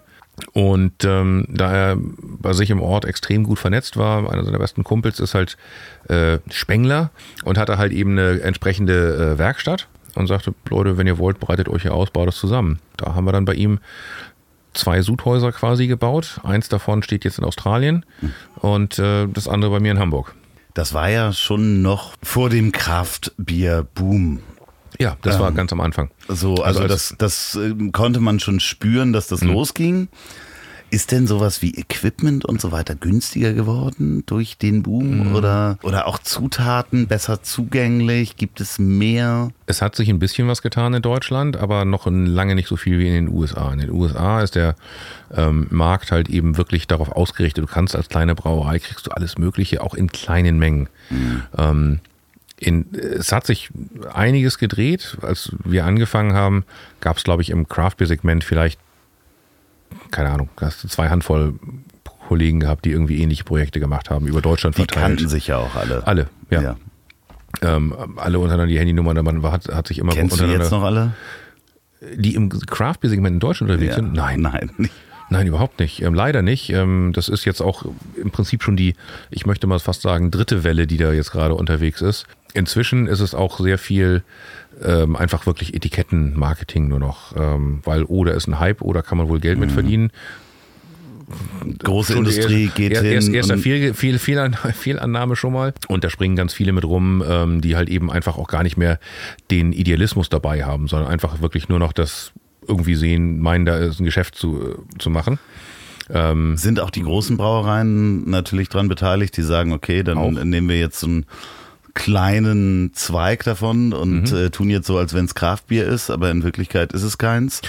Ja, ja, gut, deswegen meide ich den Begriff Craft Beer eh schon, ähm, weil ich ihn halt eben für totgeritten halte. Wir haben uns nicht umsonst Kreativbrauerei genannt und ähm, das ist, glaub, das ist interessanterweise hat sich dieser Begriff der Kreativbrauer oder Kreativbiere inzwischen auch äh, schon in einigen der Fachmedien jetzt äh, etabliert. Kreativbier, ja, das habe ich Genau. mehrfach sogar schon in normalen Medien gelesen. Genau. Weil es ja auch unter anderem, ähm, sorry, dass ich da so zwischenhaken Ja, muss. Wie nennt sich das noch, wenn man nicht nach dem deutschen Reinheitsgebot braut?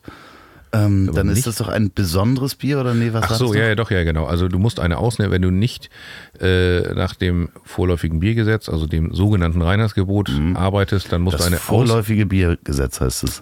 vorläufige, äh, vorläufiges Biergesetz von 1993, genau.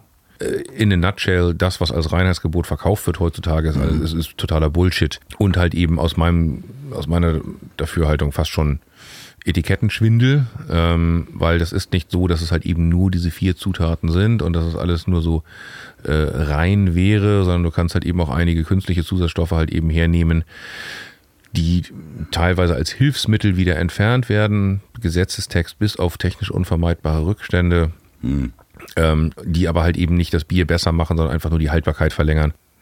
Krams, deswegen auch, auch den Verband, weswegen wir den Verband auch mitgegründet haben, der Verband Deutscher Kreativbrauer, wo wir uns das Natürlichkeitsgebot auf die, auf die Fahne geschrieben haben, um halt eben nicht solche ähm, um solche Filterhilfsmittel zum Beispiel, um Farbstoffe halt eben rauszuhalten ähm, aus dem Bier, die teilweise im sogenannten Reinheitsgebot erlaubt werden. Wenn ich davon abweichen will, wenn ich jetzt also zum Beispiel, ich, ich kann ein Bier zufärben mit einem sogenannten Farbebier, ähm, da reichen echt ein paar Tropfen, um, also ein Tropfen, um so ein 0,3er Glas von einem pilzfarben hellen Bier in schwarzes umzufärben. Ist das schlimm? Das finde ich jetzt noch, also nicht schlimm, schlimm, als äh, äh, wenn du da jetzt wirklich Ja, Farbstoff natürliche reinhaust. Farbstoffe, oder? Das ist ja im Prinzip, das ist ja, das, das Argument ist, es ist ja mal ein Bier gewesen, was halt eben nur so stark eingeda eingedampft wurde, dass es halt eben jetzt ein Farbe, Färbemittel ist. Es gibt sicherlich schlimmere Geschichten, wenn du da jetzt irgendwelche wirklich komplett künstlichen äh, Farben reinkippst. Aber ich finde es halt einfach unsportlich. Also ich meine, das ist doch, ich bin Brauer, weil ich ein, ein, ein Produkt erschaffen möchte mit meinen Händen und äh, da halt eben kreativ rangehen will. Ähm, dieses Farbebier ist halt eben einfach, naja, klar, technisch, technologisch gesehen ist das total einfach, weil dann kann ich mir vorne im Sudhaus ein Bier herstellen und kann downstream, kann ich es mir halt irgendwie dann so machen, wie ich es gerne halt eben hätte. Technologisch einfach und wirtschaftlich nachzuvollziehen, aber hat mit Handwerk für mich nichts mehr zu tun. Das ist nicht das, was ich machen möchte. Nee, aber das können ja dann auch andere machen. Ich meine, es Genau. ist ja nicht so, es ist ja nicht so, dass ihr damit nicht erfolgreich seid, was ihr macht. Ja, das passt schon, ja. Ja, das ist ja, also nee, das ist kann man ja auch schon mal sagen. Und das ist ja gar nicht so einfach. Also das über Jahre aufzubauen und inzwischen, äh, da gibt es natürlich auch andere Menschen oder wenn ich dann hier mal Biere, du hast meine Kühlschränke gesehen und Die sind ja dann auch voll, dank, dank dir natürlich jetzt noch wieder mal voller. ähm, aber da kommt dann jemand hin und wenn ich jetzt den Verkaufspreis von einem El Duderino mhm. trinken will, oder nee, lass uns doch das äh, Nottingham mal nehmen. Mhm. Was kostet mich das im Laden, wenn ich das kaufe? Äh, Notti ist, äh, empfehlen wir bei 3,90 die Flasche. 3,90, genau. Mhm. Ist jetzt natürlich aber auch schon im, im Bereich der quasi äh, Raritäten mit drin. Äh, ne? genau, mhm. das ist ein, ein, Raritätenbier, aber es gibt ja natürlich Biere auch für 5,99, es gibt mhm. für 6,99. Ja. Nee, meine, meine teuerste Flasche im Keller hat mich 180 äh, Euro gekostet. Okay. Für einen halben Liter. Ja, okay, das ist aber immer ein halber Liter. Nein, aber es ist ja so, dass natürlich einerseits dadurch, wenn du ein Raritätenbier machst, natürlich auch dementsprechend die Rohstoffe einkaufen musst. Mhm. Ähm, du musst im schlimmsten Fall einen Handel bezahlen, den musst du immer bezahlen, mhm. weil der stellt das ja nicht einfach hin und gibt dir das Geld. Mhm. Magst du sagen, was da übrig bleibt bei euch? Ähm, warte, muss ich kurz rechnen. Ich glaube, bei uns bleiben tatsächlich äh, übrig an so einer Flasche 10 bis 20 Cent. Und ähm, der Handel äh, frisst viel. Das heißt, auch wenn mhm. man als Brauerei sichtbar sein will und zum Beispiel bei Edeka stehen möchte, überall, in ganz Hamburg, zum Beispiel nur in ganz Hamburg, mhm. ähm, dann muss man natürlich dementsprechend auch ähm, was von seiner Marge abgeben. Verstehe ich das richtig? Jein, also ich meine, letztendlich ist es ein normaler Handel. Wir sind zum Glück, ähm, wir, wir wehren uns bisher immer noch ziemlich erfolgreich gegen diese klassischen Marktmechanismen, dass du halt so diese sogenannten Listungsgebühren zahlst ah, genau, oder sowas. Das meinte ich. Das machen wir nicht, weil wir einfach tatsächlich mit dem Produkt überzeugen wollen und einfach der Meinung sind, das Produkt ist stark genug und äh, versuchen halt eben auch die Händler dann davon zu überzeugen, zu sagen, hey, das Produkt ist es wert. Ähm, und da muss man tatsächlich sagen, wo du auch gerade jetzt zum Beispiel direkt Edeka angesprochen hast, Edeka ist da tatsächlich ein relativ fairer Partner, bisher zumindest, ähm, weil die tatsächlich regionale Produkte auch in einem gewissen Rahmen fördern und das halt eben auch reinnehmen. Ähm, und das funktioniert einigermaßen okay. Das muss man, muss man tatsächlich sagen. Ähm, und ansonsten haben die halt eben ihren, ihren Handelsaufschlag darauf. Das ist, das ist normal. Ähm, haben da jetzt, das muss man allerdings auch sagen, ähm, das machen aber nicht nur, das machen alle Händler inzwischen. Die haben gesehen, oh, endlich kann man am Bier wieder was verdienen. Ich habe mal gehört, dass so ein, so ein normaler Getränkehändler an der Kiste, an der Kiste Becks 50 Cent verdient. Da müssen ja einige Kisten. Mhm. Naja, du hattest vorhin von den großen Containern gesprochen, unter denen du standst. Da sind ja einige Kisten drin. Genau. So, jetzt äh, schlagen die, also prozentual, nehmen die auch mehr Marge an den Bierspezialitäten ähm, als einem Becks und Co. Ähm, aber würde, würde ich mich jetzt nicht drüber aufregen. Ähm, das, das ist halt eben äh, denen auch gegönnt. Äh, Bier ist lange Zeit halt eben tatsächlich auch als äh, billig gut verkauft worden. Ich meine, wenn man sich das anguckt, ähm, brauchst du die Zeitungsbeilagen mal anzuschauen, dass die jede Woche irgendwo, keine Ahnung, äh, Kiste Becks, Kiste Astra, Kiste Holsten, was auch immer, Köpi. Und das sind ja schon noch die 9,99, 8,99. Ähm, Mittelmarken, also wenn man dann von Hansapilz oder von den anderen, da, gibt's die noch? Weiß ich nicht. Hans das sagt. Das war so das Billigbier unserer Jugend. Ja, ja, ne? ja, so. ja, Logo. Mhm. Hansapilz, mhm. weiß nicht, gab es das bei Aldi oder sowas?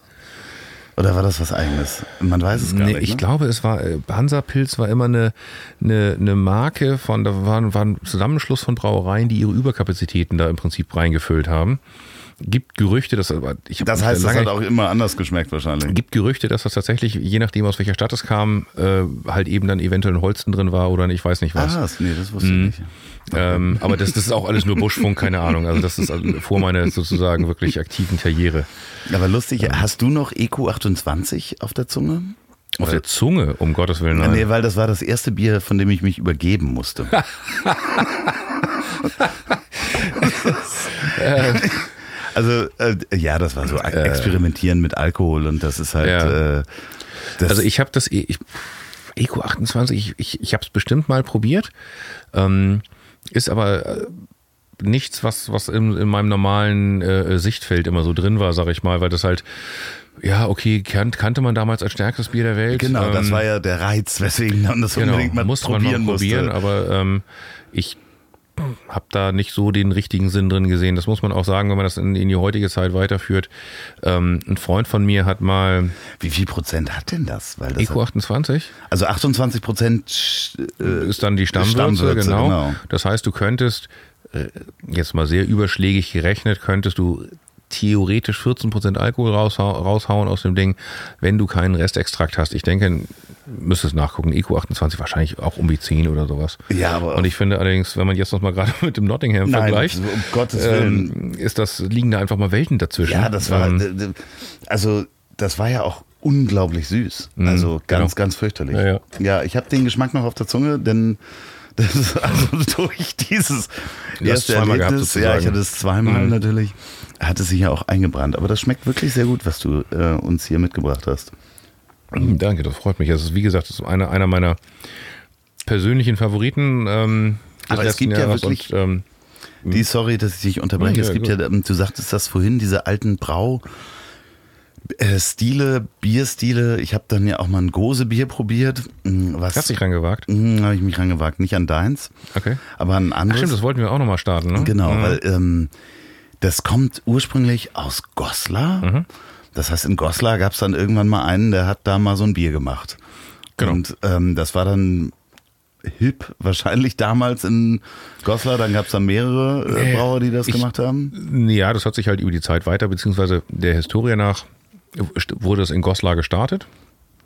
Ähm, Besondere an der Gose ist ja, da sind wir wieder beim Thema besondere Biere. Da brauchst du ironischerweise, dieser Bierstil wurde 1300, ich glaube 38 das erste Mal erwähnt. Ähm, dieses sogenannte Reinheitsgebot dati- datiert ja angeblich auf 1516, also das Bier ist 300, 200 Jahre älter. Ähm, trotzdem muss ich heutzutage eine Ausnahmegenehmigung beantragen, da das Bier mit Salz und Koriander gebraut wird. Ähm, Salz, ich vermute, bin mir relativ sicher, dass Salz damals nicht gezielt reingegeben wurde, ähm, weil im 13. Jahrhundert wird, war, war Salz, glaube ich, so wertvoll wie Gold. Ja. Ähm, So ein aber- einziges Konservierungsmittel, was, was wir, wir hatten ja nichts. genau. Und Koriander ist ja nur auch relativ selten damals gewesen. Ähm, gute Frage, ähm, wie, wie und wann der da reingekommen ist. Es gibt aber tatsächlich auch in der bayerischen Landesverordnung ist es auch schon Erwähnung von Koriander. Ähm, da sind wir dann bei 1600, aber ähm, ja. Aber zurück zur Gose. Ich vermute, dass halt eben das Flüsschen, Go es gibt in Goslar den Fluss Gose, ähm, und ich vermute, dass die, äh, die Mineralstoffe im, im, im Wasser des, des Fluss, Flusses sehr natriumhaltig waren. Ähm, und dass du dadurch halt eben so, einen- so einen äh, salzigen äh, Geschmack da drin hattest. Es gibt ja auch ein paar Mineralwässer, die sehr natriumhaltig sind, die fast ein bisschen salzig schmecken, ähm, dass es daher kommt. Und äh, angeblich ist der Braumeister aus Goslar, wie es bei vielen Bierstilen so passiert ist, dann irgendwann mal nach Leipzig abgewandert. Und hat den Bierstil seine Rezepte halt eben mitgenommen und hat das da halt eben dann weiter gepflegt. Okay. Ähm, und inzwischen ist tatsächlich Leipzig die etwas bekanntere Stadt äh, für den Bierstil Gose, ähm, der aber auch fast ausgestorben war und ähm, tatsächlich im Ausland dann eher gefeiert wurde und eben äh, gepflegt und wiederbelebt wurde. Ja, ich glaube, ich hatte auch, das erste war ein ausländisches äh, äh, Gosebier und es war für mich ganz schrecklich, weil das äh, ist nicht meins. Ist halt nichts, wo du ein zweites aufmachen möchtest. Das ist so, also äh, es gibt ja einige Biere, wo du sagst so, ah, das ist interessant. Ich weiß nicht, du hast ja auch meine, ich schreibe ja zur Eigenbelustigung und zum Fingertraining ja so ein paar Bierrezensionen und da sind halt wirklich so ein paar Nicht nur zur Eigenbelustigung. Ich freue mich auch jedes Mal, wenn ich die lese. ja, aber wir hatten da ein Bier, was halt wirklich ein- Rauchbier war. Was so übertrieben rauchig war. Ähm, und das musste ich dann auch so runterschreiben, als wenn dir ne, also ein also Salzbrikett äh, im Mund zerschossen wird. Das trinkst du einmal, das ist dann auch lustig, der erste Schluck, aber Ja. das ist halt nichts, wo du ein zweites Bier von aufmachst. Ich persönlich finde es halt ein bisschen auch fast langweilig, ein Bier irgendwie so in die Extreme zu treiben, dass jemand denkt so, wow, das ist ja krass, das kann man machen, ist ja lustig, aber äh, danke für die Erfahrung, aber die brauche ich nicht nochmal. Ja, interessanterweise, du arbeitest ja nun auch, ähm, ähm, hast ja diese Artist-Edition, ne? das Künstlerbier. Genau. Zusammen mit äh, unserem äh, gemeinsamen Freund, über den wir uns auch kennen. Freund Jörg, genau. Jörg Heikhaus äh, von Helium Cowboy, der ja inzwischen auch deine Etiketten seit einiger Zeit äh, gestaltet. Genau. Die auch äh, sehr gut aussehen und inzwischen auch eine schöne Linie. Das ist ein Traum, Im, ja, ja. es ist äh, wirklich. Und da gibt es, gab es das erste Bier, war das hieß The Dirty Hands of Alex Diamond. Genau. Ja, schön, dass du es weißt. Ich hab's, der Korb äh, verdeckt äh, das Label, denn die stehen immer noch bei mir hier auf dem Sofa gerade. Und dann gab's ja äh, in dem letzten Jahr Love Me or Die. The Love Me or Die. Das ist auch sehr, sehr speziell gebraut. Das ist in der Tat sehr speziell. Da gebe ich dir recht. Aber selbst da hast du es geschafft. Also das erste Bier war so, der erste Schluck war Meditonsin für mich, weil es sehr bitter ist. ja, ähm, Wermut bringt eine sehr eigene Herbe mit. Ja. Ähm, aber auch eine Süße durch den äh, Tonka-Zucker. Mhm. Ich habe das getrunken das erste Mal auch mit Jörg im mhm. Podcast. Mhm. Und das erst, die erste Reaktion war, wow, äh, Meditonsin. Trotzdem hatte ich wieder Lust auf das Bier und ich habe den Kasten Toll. schon fast leer getrunken. Ähm, weil es echt ja. äh, sehr speziell ist. Also auch diese Künstlereditionen kommen mit einem ähm, limitierten Druck. Mhm, Gibt genau. es das noch? Ähm, ich glaube, wir haben noch ein paar Boxen von dem, äh, von dem Druck, ja. Mhm. So, und ansonsten gibt es das jetzt auch als Einzelflasche, ne? Genau, ein paar hatten wir halt ja. eben äh, quasi noch über als, als, als, als Einzelflaschen, weil der Druck hier eh nur auf 100, äh, 100 Drucke limitiert war. Dementsprechend 600 Flaschen und ich glaube, wir hatten irgendwie 1000 Flaschen abgefüllt. Und die, die Überflaschen, die wir jetzt nicht für irgendwelche Tastings oder sowas hergenommen haben, ähm, die kann man noch, wenn man irgendwo eine findet, äh, ergattern. Gibt es die dann auch, gab es die auch in irgendwelchen Online- äh, ähm Shops? Das wäre jetzt genau die richtige Frage für Julia gewesen. Ja, ähm, gut. Ihr könnt es suchen ähm, oder also, ihr könnt mir schreiben, wenn ihr genau. wollt, an ziele.ponywurst.com, wenn genau. ihr das noch gefunden habt. Oder, oder direkt auch einfach bei uns an der Brauerei kann man auch im Zweifelsfall, wir haben noch, immer noch ja. keinen Online-Store. Äh, wir arbeiten da noch dran, ähm, aber wer uns eine E-Mail schreibt, wird da auch meistens irgendwie noch bedient. Stimmt, man kann ähm, bei euch, ihr habt einen Lagerverkauf. Genau, freitags immer von 10 bis 18 Uhr. Das heißt, da fahre fahr ich wohin? Ähm, zu uns nach Sinsdorf, äh, Sinsdorfer Kirchweg 74 bis 92. Ähm, günstig gelegen, direkt an einer äh, Abfahrt äh, Marmsdorf von der A7. Aber wenn man ähm, euch eine Mail schreibt oder bei euch anruft und mhm. sagt, ich brauche, ich hätte gern folgendes Bier, ja. so und so viele Kisten, dann kriegt man eine Rechnung, dann bezahlt man die, dann kriegt man auch das Bier. Klar. Ne? Also das ja, geht ja, auch. Das auch. So, aber ein Online-Shop ist geplant. Ist in Planung. Ähm, es war wir haben den lange vor uns hergeschoben, weil wir anfangs halt immer noch ein überschaubares Portfolio hatten und wir immer gesagt haben, hey, wenn ich jetzt online Bier bestellen würde, dann möchte ich mir eine gewisse Auswahl zusammen bestellen. Und das können halt eben die existierenden äh, Online-Stores für, für Bier oder für Kreativbier einfach besser, weil da kann ich dann, keine Ahnung, ähm, sechs Flaschen von Kehrwieder bestellen und ähm, sechs Flaschen von Heidenpeters und sechs Flaschen von Maschsee oder sowas. Und dann genau, und immer unterschiedliche und die packen das dann ein, weil das ja auch Logistik einfach ist. Ne? Genau, und dann habe ich halt eben mein Paket vernünftig ausgenutzt und habe halt eine schöne Auswahl zu Hause. Und ähm, wenn wir jetzt nur, keine Ahnung, zwei, drei verschiedene Biere im Angebot haben, dann macht das nicht so Sinn, einen eigenen Store zu machen.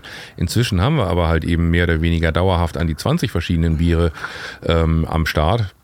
Jetzt haben wir uns gedacht, macht es vielleicht doch mal Sinn, das auch tatsächlich so anzubieten, anstatt äh, vereinzelte E-Mails dann mal ähm, zu bedienen. Aber du bist ja, ähm, und wo wir bei dem Sortiment sind, es gibt ja auch ein alkoholfreies Bier. Ja, inzwischen. das UNN. Ja, das über normal null. Und jetzt bist du ja nicht nur Weltmeister, mhm. Jetzt bist du ja auch nochmal Europameister, ne? Das auf jeden Fall. Also eigentlich, eigentlich, eigentlich sogar auch mit dem Weltmeister, weil der European Beer Star, ähm, also es gibt weltweit zwei wirklich renommierte Bierveranstaltungen äh, oder Bierwettbewerbe. Das ist einmal der World Beer Cup und einmal der European Beer Star. Der World Beer Cup ist natürlich in den USA und die Amerikaner sind ja immer gleich immer World, was weiß die, ich was. Die haben ja auch die World Series of Baseball und Football genau. und so weiter, die nur in ihrem Land stattfinden. Genau so sieht's aus. Und ähm, beim World Beer Cup gibt es tatsächlich äh, bisher keine Kategorie für alkoholfreie Biere. Ah, okay. Also es gibt keinen anderen renommierten weltweiten Wettbewerb, ähm, der das anders darstellen könnte.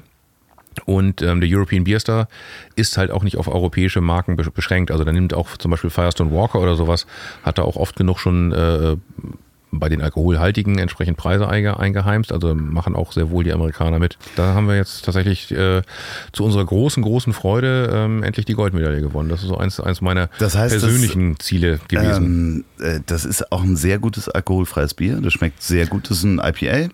Genau. Ist fruchtig. Ja, hat, hat genau. So und äh, kann man gut wegtrinken. Es ist ja bis 0, bis 0,5 Volumenprozent gilt in Deutschland alles als alkoholfrei. Und das hat 0,4. 0,4, 0,3, je nach, je nach Charge. Ich ja. schreibe die 0,4 drauf. Ähm, ich müsste es noch nicht mal draufschreiben, ähm, finde es aber sinnvoll, es drauf zu schreiben. was auch schon wieder zu einer anderen Diskussion geführt hat, aber wurscht. Ähm, Wieso? Nee, da muss ich gleich mal nachhaken. nee, wieso du hast auf, auf Veranstaltungen dann ab und zu mal dann Leute so, ah, alkoholfrei, ich nehme das mal mit, haben dann die Flasche vielleicht noch mit dabei und dann kommen sie halt wieder, aber da ist doch Alkohol drin. Ja, dann. Ähm, Und dann kannst du natürlich erklären, dass halt eben naturtrüber Apfelsaft sogar bis zu einem Volumenprozent Alkohol enthalten kann und darf. Ähm, genauso bei ähm, Natur, äh, natürlichem Orangensaft etc. Ähm, von äh, Sauerkraut brauchen wir mal gar nicht zu reden. richtig. Und das ist halt eben auch, also ich meine, für, einen- für einen Alkoholiker ist es, ist es ist auch der Alkoholgehalt kein Thema. Es ist dann tatsächlich eher das Geschmacksbild. Also ein, Alkohol, ein trockener Alkoholiker sollte nichts trinken, was nach Bier oder nach Cocktail oder irgendwas schmeckt, was ihn daran erinnert, wie das vorher getrunken geschmeckt hat. Das hat mit dem Alkohol nichts zu tun. Manche Leute verstehen das, manche Leute sagen halt eben einfach, nein, wieso ich ist alkoholfrei, dann darf gar kein Alkohol drin sein. Dann ist es halt eben. Ja, okay. Ihr könnt das aber gerne probieren. Das gibt's schon, ist sehr weit verbreitet auch. Habe Das ist extrem weit verbreitet. Das ist tatsächlich unser, unser bestverkauftes Bier inzwischen. Ja. Ähm, hätte ich mir 2015, als ich damit angefangen habe, auch nicht träumen lassen. Also in Norddeutschland äh, sowieso. Äh, bei so ziemlich allen Edekas, äh, ich glaube sogar bei den City-Märkten, das geht über einen Partner von uns äh, in Schleswig-Holstein. Ich glaube, äh, im Real teilweise mit drin. Wir müssen Ähm, nochmal über das Elbgold sprechen, weil äh, die haben nämlich gar kein alkoholfreies Bier und ich habe da schon mal gesagt, dass die ein alkoholfreies Bier brauchen. Ja, dann sollten wir da mal schnellstens vorbeifahren. Ja, auf jeden Fall, definitiv. Und ich habe auch schon gesagt, sie brauchen das UNN. Kann ich wirklich sehr empfehlen. Wir haben hier noch ein Bier stehen, das heißt äh, El Duderino. Wir sind noch gar nicht durch mit dem anderen. Äh, was ist denn dieses Jahr noch geplant? Es läuft ja doch relativ gut, kann man sagen, dass man eventuell ein bisschen äh, größer werden kann, oder? Ja, muss. Ähm, wir haben ja ähm, leider die Herausforderung, also wir haben ja, wir haben ja so angefangen, 2012 habe ich gesagt, angefangen das Sudhaus zu bauen. Wir haben dann erstmal noch in Ermangelung eines Standorts äh, erstmal bei befreundeten Brauereien angefangen zu brauen. Ähm, erst in Dänemark, dann in Deutschland. Wir haben dann in 2014 unseren Standort jetzt in Sinsdorf gefunden und bezogen, sind aber keine Ahnung, äh, ein Jahr später eigentlich an der Kapazitätsgrenze von dem Equipment, was ich damals gebaut habe, angekommen und äh, sind quasi zum Teil seitdem wieder auf das Wanderbrauen ausgewichen. Das heißt, ähm, unsere zwei größten Sorten, das Prototyp und das Übernormal Null, braue ich halt eben immer noch bei einer befreundeten Brauerei, ähm, ebenfalls auch in der Oberpfalz. Fahre ich morgen übrigens wieder hin.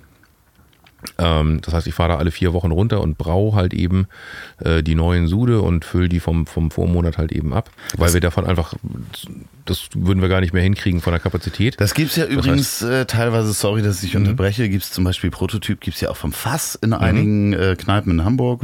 Ich persönlich war im Galloper. Genau, Galopper des Jahres, äh, alles Elbe gibt es halt. Ähm, fällt mir jetzt gerade noch ein. äh, stehe ich gerade Schlauch. ist, ist ja kein Ähm, Problem. Ge genau. Geht ins Ja. Galloper. Genau, Galopper des Jahres, direkt neben der Roten Flora, immer ein, immer ein guter Laden, auch viele schöne andere Sachen ja, ja, Start. die haben immer lustige Biere da stehen. Genau. Man Und, darf äh, sogar, übrigens, interessanterweise, das haben wir letztes Mal äh, gehabt in einer kleinen Runde, da hat ein Privatbrauer gesagt, Mensch, ich komme und ähm, wir trinken bei euch Bier, Mhm. aber ich würde auch gerne mein eigenes Bier mitbringen, um das meinen Freunden zu zeigen. Mhm. Und dann durfte er seine Flaschen damit reinnehmen. Also das finde ich sehr gut. Das finde ich auch okay. Also ich meine, wenn das nicht äh, dahin ausartet, dass dann Nein, nein, da nachher eine Gruppe sitzt, die irgendwie nur Eigen, äh, Eigenbier äh, Nein, trinkt, ist das aber- ja auch völlig fair. Aber wir waren dabei, was passiert in 2019. Genau, was passiert in 2019? Wir sind ähm, dadurch stark auf der Suche nach einem äh, neuen Standort. Ähm, ich bin jetzt mal gespannt. Wir haben tatsächlich jetzt die. Ähm, Sag nichts, was du nicht sagen Nee, darfst. nein, nein, nein, nein. Ich, ich überlege nur gerade, wie ich es formuliere. Wir hatten gestern gerade ein. Ähm, bisher hätte ich gesagt, wir, wir hätten zwei Standorte. Die komfortable Situation, dass wir zwei Standorte zur Auswahl haben. Ähm, gestern das Gespräch äh, zu dem einen Standort hat sich jetzt nicht so entwickelt, wie ich das erwartet hätte. Ähm, mal gucken, was daraus noch wird. Aber es ist natürlich die Herausforderung, wenn du eine Brauerei ra- äh, neu bauen willst. Das ist sehr kapitalintensiv und auch platzintensiv. Also gerade auch da die Ausbaureserven zu haben. Wir hätten zwar die Möglichkeit im Landkreis, da kriegst du Grundstücke direkt auf Erbpacht. Das ist überhaupt kein Thema.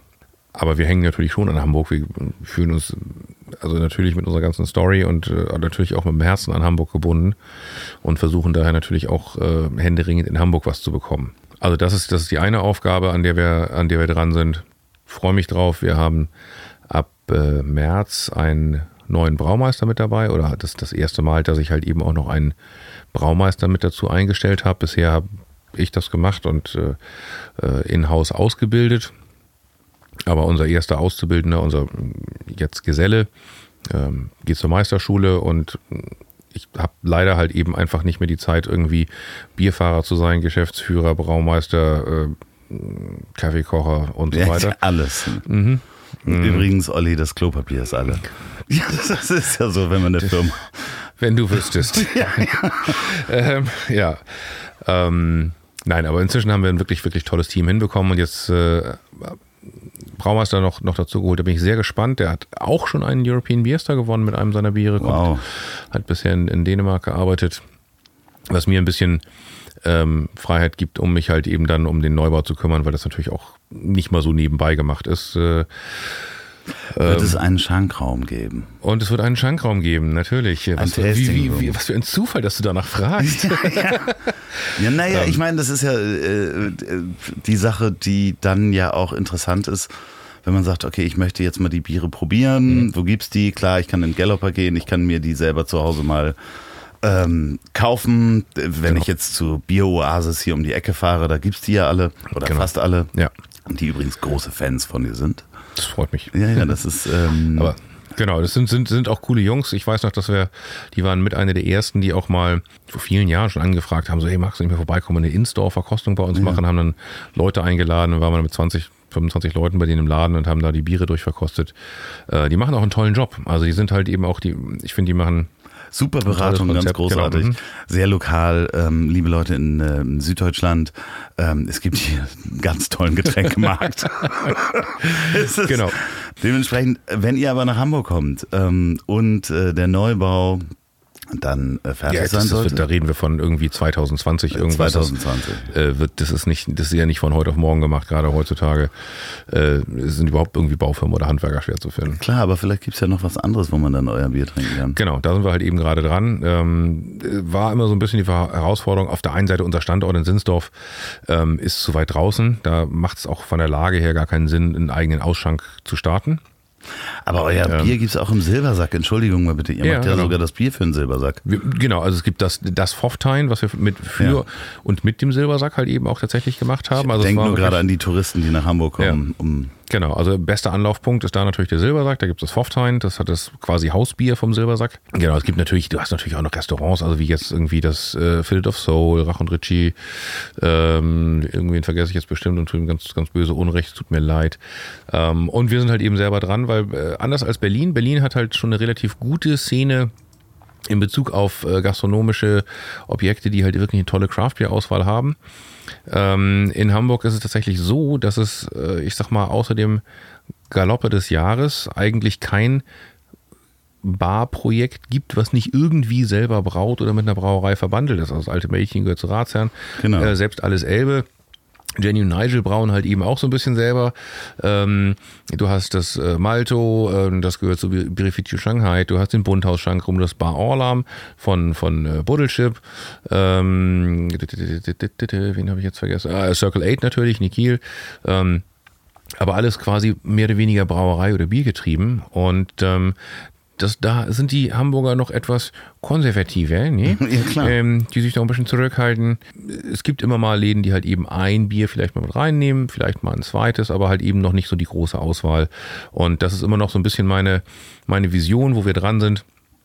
Ähm, halt eben auch ein, ein cooles äh, Kreativbier-Bar-Konzept zu starten, wo du halt eben eine, eine schöne Auswahl hast ähm, von Bieren, nicht nur von uns, sondern vielleicht auch äh, Freunde halt eben immer mit an den Haaren zu nehmen und einfach zu zeigen, was Bier halt eben einfach kann. Und mit an der Hand zu nehmen, ist Ja. auch sehr schön. Nicht an die Hand, ne, sondern mit an den mit an den Haaren. Haaren. Und dann, das sagt man so bei euch, oder was? Ja, an den Haaren nehmen. Das ist, ich nehme da jemanden mit an den Haaren. Ja. Finde ich gut. Ähm, Entschuldigung, aber das könnte passieren, dass das dieses Jahr. Ne, das, wird, das wird dieses Jahr passieren. Also wir haben da jetzt das, das Glück, dass wir auf der einen Seite damit äh, Dominik vom, vom Silbersack, äh, einen gastronomischen Partner dabei haben, äh, mit dem wir das halt eben super realisieren können, weil wir halt eben Brauer sind und keine Wirte. Das ist halt eben, ich habe sehr viel Respekt vor den, äh, vor den Gastronomen, weil das wirkt immer von außen so, naja, der stellt sich jeden schenkt ein Bier aus. Nein, da Ähm, wird mit Bargeld. Da geht's mit Bargeld, da ist Vertrauen. Genau. Und Kontrolle und so weiter, das ist äh, nicht Das ist, glaube ich, auch echt, das ist auch echt ein Cheat-Job. Ähm, das ist nicht einfach. Ähm, und ähm, von daher war es immer so die Herausforderung, auch jemanden zu finden, mit dem man das zusammen machen kann. Den haben wir mit Dominik gefunden und ähm, haben halt eben auch jetzt einen ähm, Laden auf St. Pauli gefunden. Ähm, Ist es äh, auf St. Pauli quasi auf dem Kiez oder was?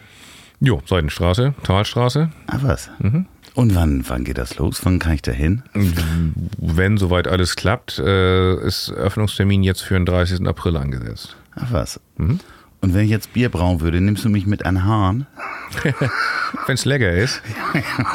Nein, also, Entschuldigung, bis dahin kriege ich kein Bier gebraut. Ach komm.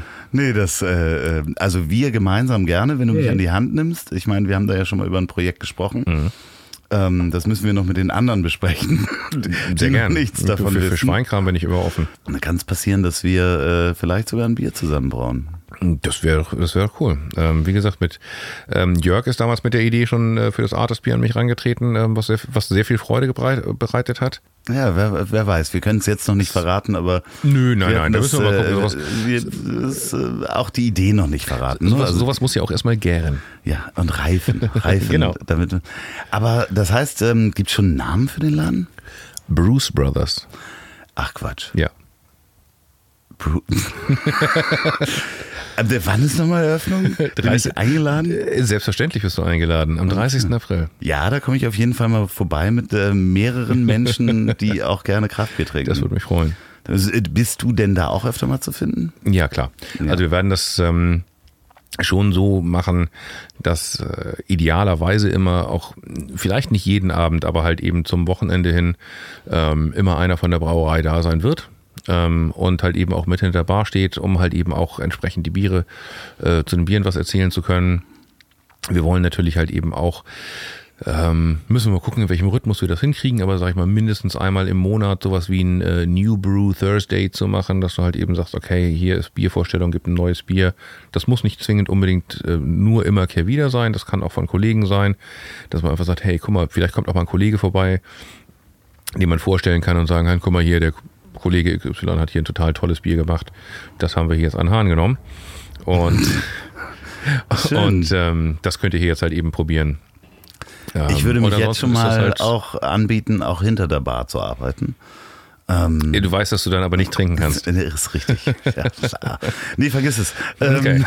ich, mir gedacht. nee, aber ich, hab, äh, ich stehe halt gerne hinter der Bar. Ich mag das gerne. Also Mhm. Ist auch toll, Bier ja. ausschenken. Ja, ja, das äh, macht Riesenspaß. Wenn man so weit gereist ist, ja, und ähm, in so vielen, ich meine, wir haben ja Südamerika, Nordamerika haben wir ja gar nicht abgehandelt. Mhm. Ich wollte gerade sagen, springst du jetzt zurück in die Karibik. Nee, nee, nee, nee, wir wollen da gar nicht, wir wollen da gar nicht äh, äh, weiter reingehen. Wir, wir sind ja auch schon bei anderthalb Stunden. Ähm, Und wir haben noch nicht mal das El Dorino aufgemacht. Nee, das würden wir nämlich jetzt machen. hm. Soll ich das mal machen? Also, Ja, ja, ja, ja. Geh, geh mal rüber. Ich erzähle dann ein bisschen was über den Senatsbock und du kannst versuchen, mich mm, zu korrigieren. Es gibt eine alte Tradition, die ist wie alt? Warte mal, ich Mikro mit. Ähm, da stehe ich jetzt, glaube ich, selber auf dem Schlauch. Ähm, wann der erste Senatsbock anfing, weiß ich gar nicht mehr genau. 72 wurde er eingestellt. Ähm, damals ein Gemeinschaftsprojekt der damals bestehenden Hamburger Brauereien. Äh, fünf damals an der Zahl. Äh, mal gucken, wie ich es noch zusammenkriege. Das war damals äh, Holsten, Bavaria St. Pauli, aka Astra, Bill Brauerei, Winterhuder und wer war da noch drauf? Ratsherrn? Nee, nee, nee. Äh, Elbschloss, natürlich, genau. Okay. Ja, ja, klar. Äh, die, äh, Ratsherrn war die Marke von der Elbschloss-Brauerei. Elbschloss, natürlich, genau. Das war die fünfte, danke. Äh, kein Problem, ich kenne mich da ja aus. ähm, und die haben einmal im Jahr ein, ein spezielles Bier für, Die flaue Jahreszeit. für die flaue Jahreszeit gebraut. Und das war der Senatsbock. Ja. Und der ist dann auch mit den Senatoren getrunken worden. Der ist im Curio-Haus angestochen worden vom Bürgermeister. Ah, okay, der Bürgermeister. Aber wir wissen nicht, wie alt die Tradition ist. Das ist auch schön. Aber das habt ihr wieder. Oh Gott, was wird mir hier eingeschenkt? Und zwar ist das mein Lieblingsbier und es ist sehr dunkel. Ähm, das Bier war ausverkauft bis, Bis nächste Woche. bis nächste. Also Bis nächste Woche. Jetzt ist es wahrscheinlich schon erhältlich. Lieber Michael Hein vom Millanton Podcast. Denn es ist auch sein Lieblingsbier. Es gibt bald wieder El Duderino. El Duderino, ähm, der Name kommt vom, vom Dude, Vom Dude, natürlich. Big Lebowski. The Big Lebowski. Und was trinkt der Dude die ganze Zeit? Natürlich äh, White Russian. Und wie nennt er ihn? Das, äh, Er nennt ihn Caucasian. ah ja, okay, ja. Und ein White Russian ähm, besteht aus Wodka, Kalua, Milch. Genau. Und ähm, das ist eine Idee gewesen, die ich. Ich, ich habe so mein kleines schwarzes Büchlein, wo ähm, meine, meine Bierideen drin stehen, die manchmal noch, nicht- noch nicht, manchmal sind sie noch nicht fertig, manchmal haben sie, ist die Zeit noch nicht reif. Ähm, der Dude stand da, glaube ich, auch zwei Jahre drin. Und ähm, ja, irgendwann ähm, bin ich an den rangegangen und hatte dann, da passte dann nachher alles zusammen. Letztendlich war dann die Idee zu sagen, okay, ähm, Wodka, okay, viel Alkohol. Das heißt, wir brauchen schon mal ein Bier, was irgendwie Ja. Bums hat, also ein 10%er. Das ist dann dein nächster 10%er jetzt. Das ist schön. Ein Glück. Äh, Noch geht das mit der Zunge eigentlich, ne? Mit ja, der ja, Schere und ja, so. ja, ist kein Problem. Ich äh, versuche das über Tiefe zu machen. Ah, verstehe. Und langsames Reden. Du- und- okay, alles klar. ähm, gut, ähm, dann hast du halt eben, äh, also da bietet sich natürlich ein, ein ein Imperial Stout an, ähm, was halt eben dann gleichzeitig schon mal auch in die Kaffeerichtung geht von, von den Röstaromen her. Ähm, nichtsdestotrotz haben wir da natürlich dann halt eben äh, nochmal tatsächlich Kaffee reingeschmissen von unseren äh, guten, guten Freunden ähm, Quixote Kaffee. Das heißt, das hat auch Koffein. Das hat auch Koffein. Okay, das macht also wieder wach. Genau. Und ähm, äh, übrigens, äh, um da kurz den, den nochmal zurückzuspringen zur Bar, äh, die sind übrigens auch noch Partner mit in der Bar bei den Bruce Brothers. Äh, Bruce Bar. Genau. Ich kann es gar nicht aussprechen, weil da ist jetzt schon die Zunge zu schwer. Bruce, Bruce Brothers. Br- Bruce Brothers. Ja, es ist schwierig. Weil ähm, die, die, die Brown ja auch. Ja, Ähm, klar. Und ähm, die übernehmen sozusagen die Tagesschicht dann. Ah, okay, das heißt, es gibt Coffee to go und Coffee. genau, morgens, morgens gibt es Coffee to go, abends gibt es Bier to go. Ähm, cheers. Wir, ähm, wir trinken beide gleichzeitig wieder, ne? Mhm, ja. Ähm, also ich finde ich finde das Aroma einfach total toll. Diesmal, wir haben wieder den Robuster genommen von denen. Und halt eben diesmal noch einen etwas beerigeren Kaffee. Es ist mein absolutes Lieblingsbier. Wirklich, äh, damit, ähm, mit diesem Bier beenden wir auch diesen Podcast. Davon mal ganz abgesehen, das dauert noch ein bisschen. Aber wenn ihr ein Bier haben wollt, was eigentlich ein Nachtisch ist, anstatt der Mousse au Chocolat. Das ist die Mousse Schokolade Ja, eigentlich. das ist El Duderino von äh, Kehrwieder. Genau. Ganz großartig, dass es das wieder gibt. Ja. Wie gesagt, Also das, in das, zwei Wochen. Das, das ist halt eben genau, das ist das, wo du es vorhin mit den, mit, den, mit den Bieren hattest, das ist halt eben genau eins, was aus der, sag ich mal, äh, verrückten Idee äh, ist zu einem äh, regional, re, äh, wiederkehrenden, regelmäßig wiederkehrenden Seasonal geworden ist. Also das ist jetzt einfach fest bei uns im Kalender. Letzter Sud des jeweiligen Jahres wird, ist, ist immer El, El Dudorino. Kommt dann halt, wie gesagt, im Februar raus. Und wird es dann auch bei den Bruce Brothers geben? Selbstverständlich. Oh, jetzt habe ich hingekriegt. Bruce schön, Brothers? El Geht doch. Dudorino. Nehmen wir an Hahn. Die Fässer stehen schon bereit. Ach Quatsch, das Fässer schon Fass, oder ja, was? Ja, natürlich. Da schmeckt es da noch ein bisschen anders? Das werden wir sehen. Ich habe das Fass selber noch nicht probiert. Das kannst du gerne am 30. April rausfinden. 30. Talstraße April. 29. Wir werden auch diesen Podcast vor dem 30. April senden. Kommt da alle hin, wenn ihr Bier begeistert seid. Ähm, was möchtest, würdest du jemandem mitgeben? Ne? Ich meine, du hast ja deine äh, Töchter, Hm. die ja jetzt nochmal erzählen können, dass du nicht nur Weltmeister im Bier trinken bist, sondern auch Weltmeister im alkoholfreien Bier. Ja. Ähm, oder zumindest Europameister, Eurostar, Weltmeister. Ähm, was würdest du denen mitgeben, wenn die heute sagen sollen, Papa, was soll ich werden? Das, wofür er brennt. Ich finde, jeder sollte das machen, wofür er wirklich brennt, ähm, weil nur dann kann man es richtig gut machen. Mache das und ähm, lebe das und finde es ein, ein großer Luxus, das so machen zu können. Wenn die, wenn die Mädels mal in die Brauerei wollen, super, ähm, dann würde ich alle Register ziehen, um ihnen da alle Türen aufzumachen, die ich ihnen irgendwie aufmachen könnte. Auch halt eben weltweit, weil es halt eben, ich kenne auch ganz, ganz tolle Brauereien weltweit, von denen, die ich auch wirklich sehr ähm, ehre und schätze von den Produkten, von der Brauerei selber, vom Handling her, von der Menschlichkeit her, ähm, wo ich auch sagen würde, wenn ihr da Spaß dran habt, dann versuche ich euch da vielleicht auch mal unterzubringen für eine Weile. Ich freue mich auch über das, was ihr geschaffen habt in Hamburg. Ich sag nochmal Prost. Wir sehen uns bei den Bruce Brothers, wo wir El Duderino am Hahn haben. Nein, vielen Dank, Olli, dass es euch gibt, wirklich. Ihr macht das großartig. Und ähm, vielen Dank, dass du hier im Podcast warst. Ja, vielen Dank für die Einladung. Ich finde, ich kann das genauso an dich zurückgeben. Ich finde, du machst es auch großartig. ja, ich bin ja noch am Anfang. Ich braue ja noch in, in meinem Sud, in meinem Podcast-Sud. Und du bist auch noch an einem sozusagen selbstgebauten äh, ja, Sudhaus dran. Richtig, genau. Und ähm, ihr hört jetzt gleich Musik am Ende, man weiß nicht welche. Ähm, oh, da bin ich auch gespannt. Ja, ähm, schönen Abend. Wir trinken jetzt noch weiter uns durch dieses, diese Reihe, die da am Sofa steht. Ich mache auch gleich wieder die Heizung an. Das ist alles in Ordnung, das, das, das wärmt im Zweifel ja auch von innen. Genau. Ähm, genau, ich würde mich da auch anschließen. Auch äh, vielen Dank euch, einen schönen Abend und ähm, seid, bleibt neugierig und probiert euch durch. Genau.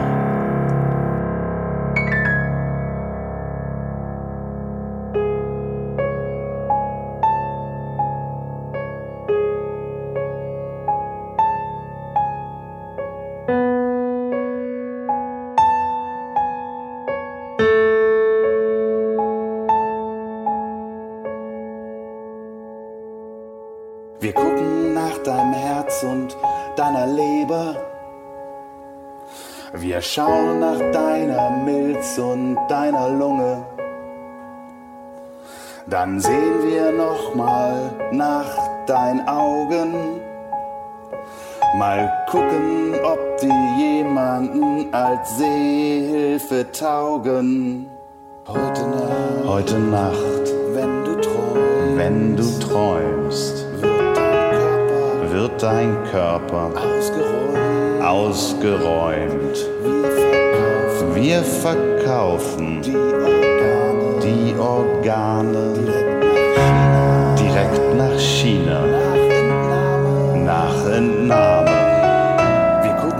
Heute Nacht, wenn du träumst, wird dein Körper ausgeräumt. Wir verkaufen